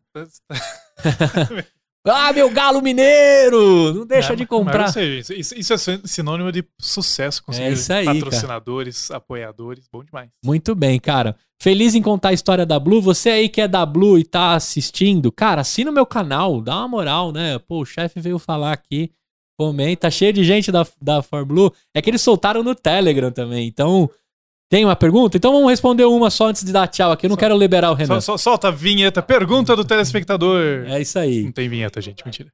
É, conta pequenininho pro cara que tá aí, então. É, quando eu trabalhei na empresa Júnior em 2006, a gente já, já prestava consultoria. né? A empresa Júnior era uma prestação de consultoria para pequenas empresas também, e que ali eu entendi, pô, comecei a entender o que era consultoria, como é que funcionava e tudo mais. Aí em 2008 eu prestei uma consultoria interna, fui como um colaborador, como um consultor interno numa, numa empresa, que é aquela coisa, né? Pô, já fiquei dois anos numa empresa de consultoria, eu, eu sei prestar consultoria nessa É bagaça aqui aí. entrei como consultor interno, é, teve, tive uma experiência bem interessante de, de lidar com, com a cabeça do empresário que quer mudar, mas não quer fazer diferente, enfim. É, e aí, em 2009, que a gente resolveu iniciar já como uma empresa de consultoria, né? Mas o, o background veio de, da, da própria empresa Júnior na É faculdade. Que a gente deixou a importância da empresa Júnior. No começo desse episódio aqui, ele conta na linha cronológica bonitinha. Inclusive, ele deixa algumas dicas de como ele veio construindo né, a For, se, é, agregando com sócios, complementando. Né? Então, no episódio de hoje, a gente aprendeu o quanto empresa Júnior é importante, o quanto ser jovem você é valente. A gente falou muito sobre isso, né? Com 21 anos, o Renan não tinha muito medo se ia dar certo ou errado. Ele apenas foi e fez. Né? Hoje tem uma empresa aí com 70 colaboradores, um monte de coisa que pode ajudar aí. Né? Tem software bom chegando aí com muita. Já chegou, na verdade, né? Mas vai ficar cada vez mais forte. Nesse episódio aqui você aprendeu também que não dá para pular alguns steps da vida empreendedora. Se você é ruim de finanças, se você é ruim de gestão, cara, procura um profissional, procura uma empresa que pode te ajudar nesse momento. Talvez você se concentrar mais na construção do seu produto, né? Pode, pode fazer que você escape daquele vale da morte da grande maioria das empresas. Então, todo mundo que ficou aqui até agora, dá o like aí, segue o canal. Vai sair também na íntegra esse episódio no Spotify, iTunes, Google, Deezer, Amazon e onde você mais imaginar. Renan, você volta hoje para Curitiba? Voltou amanhã. É, qual que é o prato típico de Curitiba que quando eu pisar lá eu tenho que ir? Cara, Curitiba não tem um prato típico de Curitiba. Em épocas de inverno, sim, tem bastante pinhão. Pinhão. Se, se- se chega aqui é, São Paulo. Mas, na verdade, já teve até movimentos em Curitiba, da, da prefeitura, enfim, órgãos, de, de trazer essa. Pô, qual, qual é a comida que se, se come em, em Curitiba? E curiosamente não tem é, uma prato típico, né? Tem no litoral do Paraná, tem o barreado, que aí sim é o, é o prato típico. É uma carne de panela que fica lá cozinhando por, sei lá, 8 horas, 10 horas Hum, é, a, a panela fechada com barro para criar um vácuo ali é, é muito gostoso. Você encontra em Curitiba também, é, mas principalmente no litoral. Agora me cita um empreendedor, dono de um restaurante que eu tenho que visitar. Não vale o Hard Rock Café, porque isso aí a gente compra o copinho, compra as camisetas, os caras já estão milionários. Me fala um cara que eu tenho que conhecer lá quando eu pisar em Curitiba. De, de restaurante, Isso. cara, o Madeiro é de, é de Curitiba. O Júnior É, Des- o Dersky. Durski. Durski. Ele é curitibano? É de Curitiba. Não sei, ah, não sei se ele é curi- curitibano, mas nasceu em Curitiba e é um baita caso de, de sucesso, de crescimento. Legal. Então vale, vale a pena conhecer a história, sim. Muito bom. E agora a última dica. Como é que eu consigo ganhar a confiança do curitibano? Cara, acho que é ignorar um pouquinho o que as pessoas pensam, né? Confiar é, no seu taco. Entender que se der errado, meu, deu errado, segue em frente até fazer dar certo. Muito bem, eu tô brincando contigo, porque eu sou casado com uma paranaense, né? E tem esse lance que o curitibano não tem, né? Muitas palavras, assim, é um Sim. cara mais fechado. Mas aqui a gente viu um curitibano dando risada, se divertindo e contando a história com o maior É prazer. verdade. Mas, mas, mas, de fato, se você comparar a galera, por exemplo, mais Nordeste, por exemplo, é como se fossem países diferentes. Curitibano, você não. A, a, a minha esposa, ela tem família aqui em São Paulo, e aí quando a família dela vai lá pra Curitiba, vão na feira, né? A feira em Curitiba é silenciosa. Diz que aqui em São Paulo os caras estão gritando: Ah, ah, pastel, aqui ó, maçã, tá com escado. Uma É isso. gritaria. Em Curitiba não, galera. É contida, Grita, né? não, é contida, Galera é exatamente. contida. Que é o sangue da colonização europeia Muito bem. do sul. É, cara, prazer imenso, adorei. Espero que você tenha gostado aí também. Né? Visite aqui na descrição do vídeo, vai ter todas as redes da ForBlue. Né? Se tiver algum curso lançando, alguma coisa, as redes. Cara, aproveita o Empreendacast é de vocês. O que vocês estiverem lançando, conta com a gente. A gente vai contar. A gente entende que a única forma de mudar esse país é por meio do empreendedorismo, porque quem está representando a gente não nos representa em nenhum sentido, em nenhum partido e sem, sem escolher azul, vermelho, preto ou branco. Mas eu acho que por meio de políticos nós não vamos conseguir. É por meio do empreendedorismo. Exatamente isso que a gente acredita. Muito bem. Valeu, até a próxima. Obrigado, Matheus, pela transmissão. Bota a câmera do Ed aí, o cara que trabalha de verdade aqui, o resto a gente se diverte. Muito bem. Até a próxima e tchau! Uma produção, voz e conteúdo.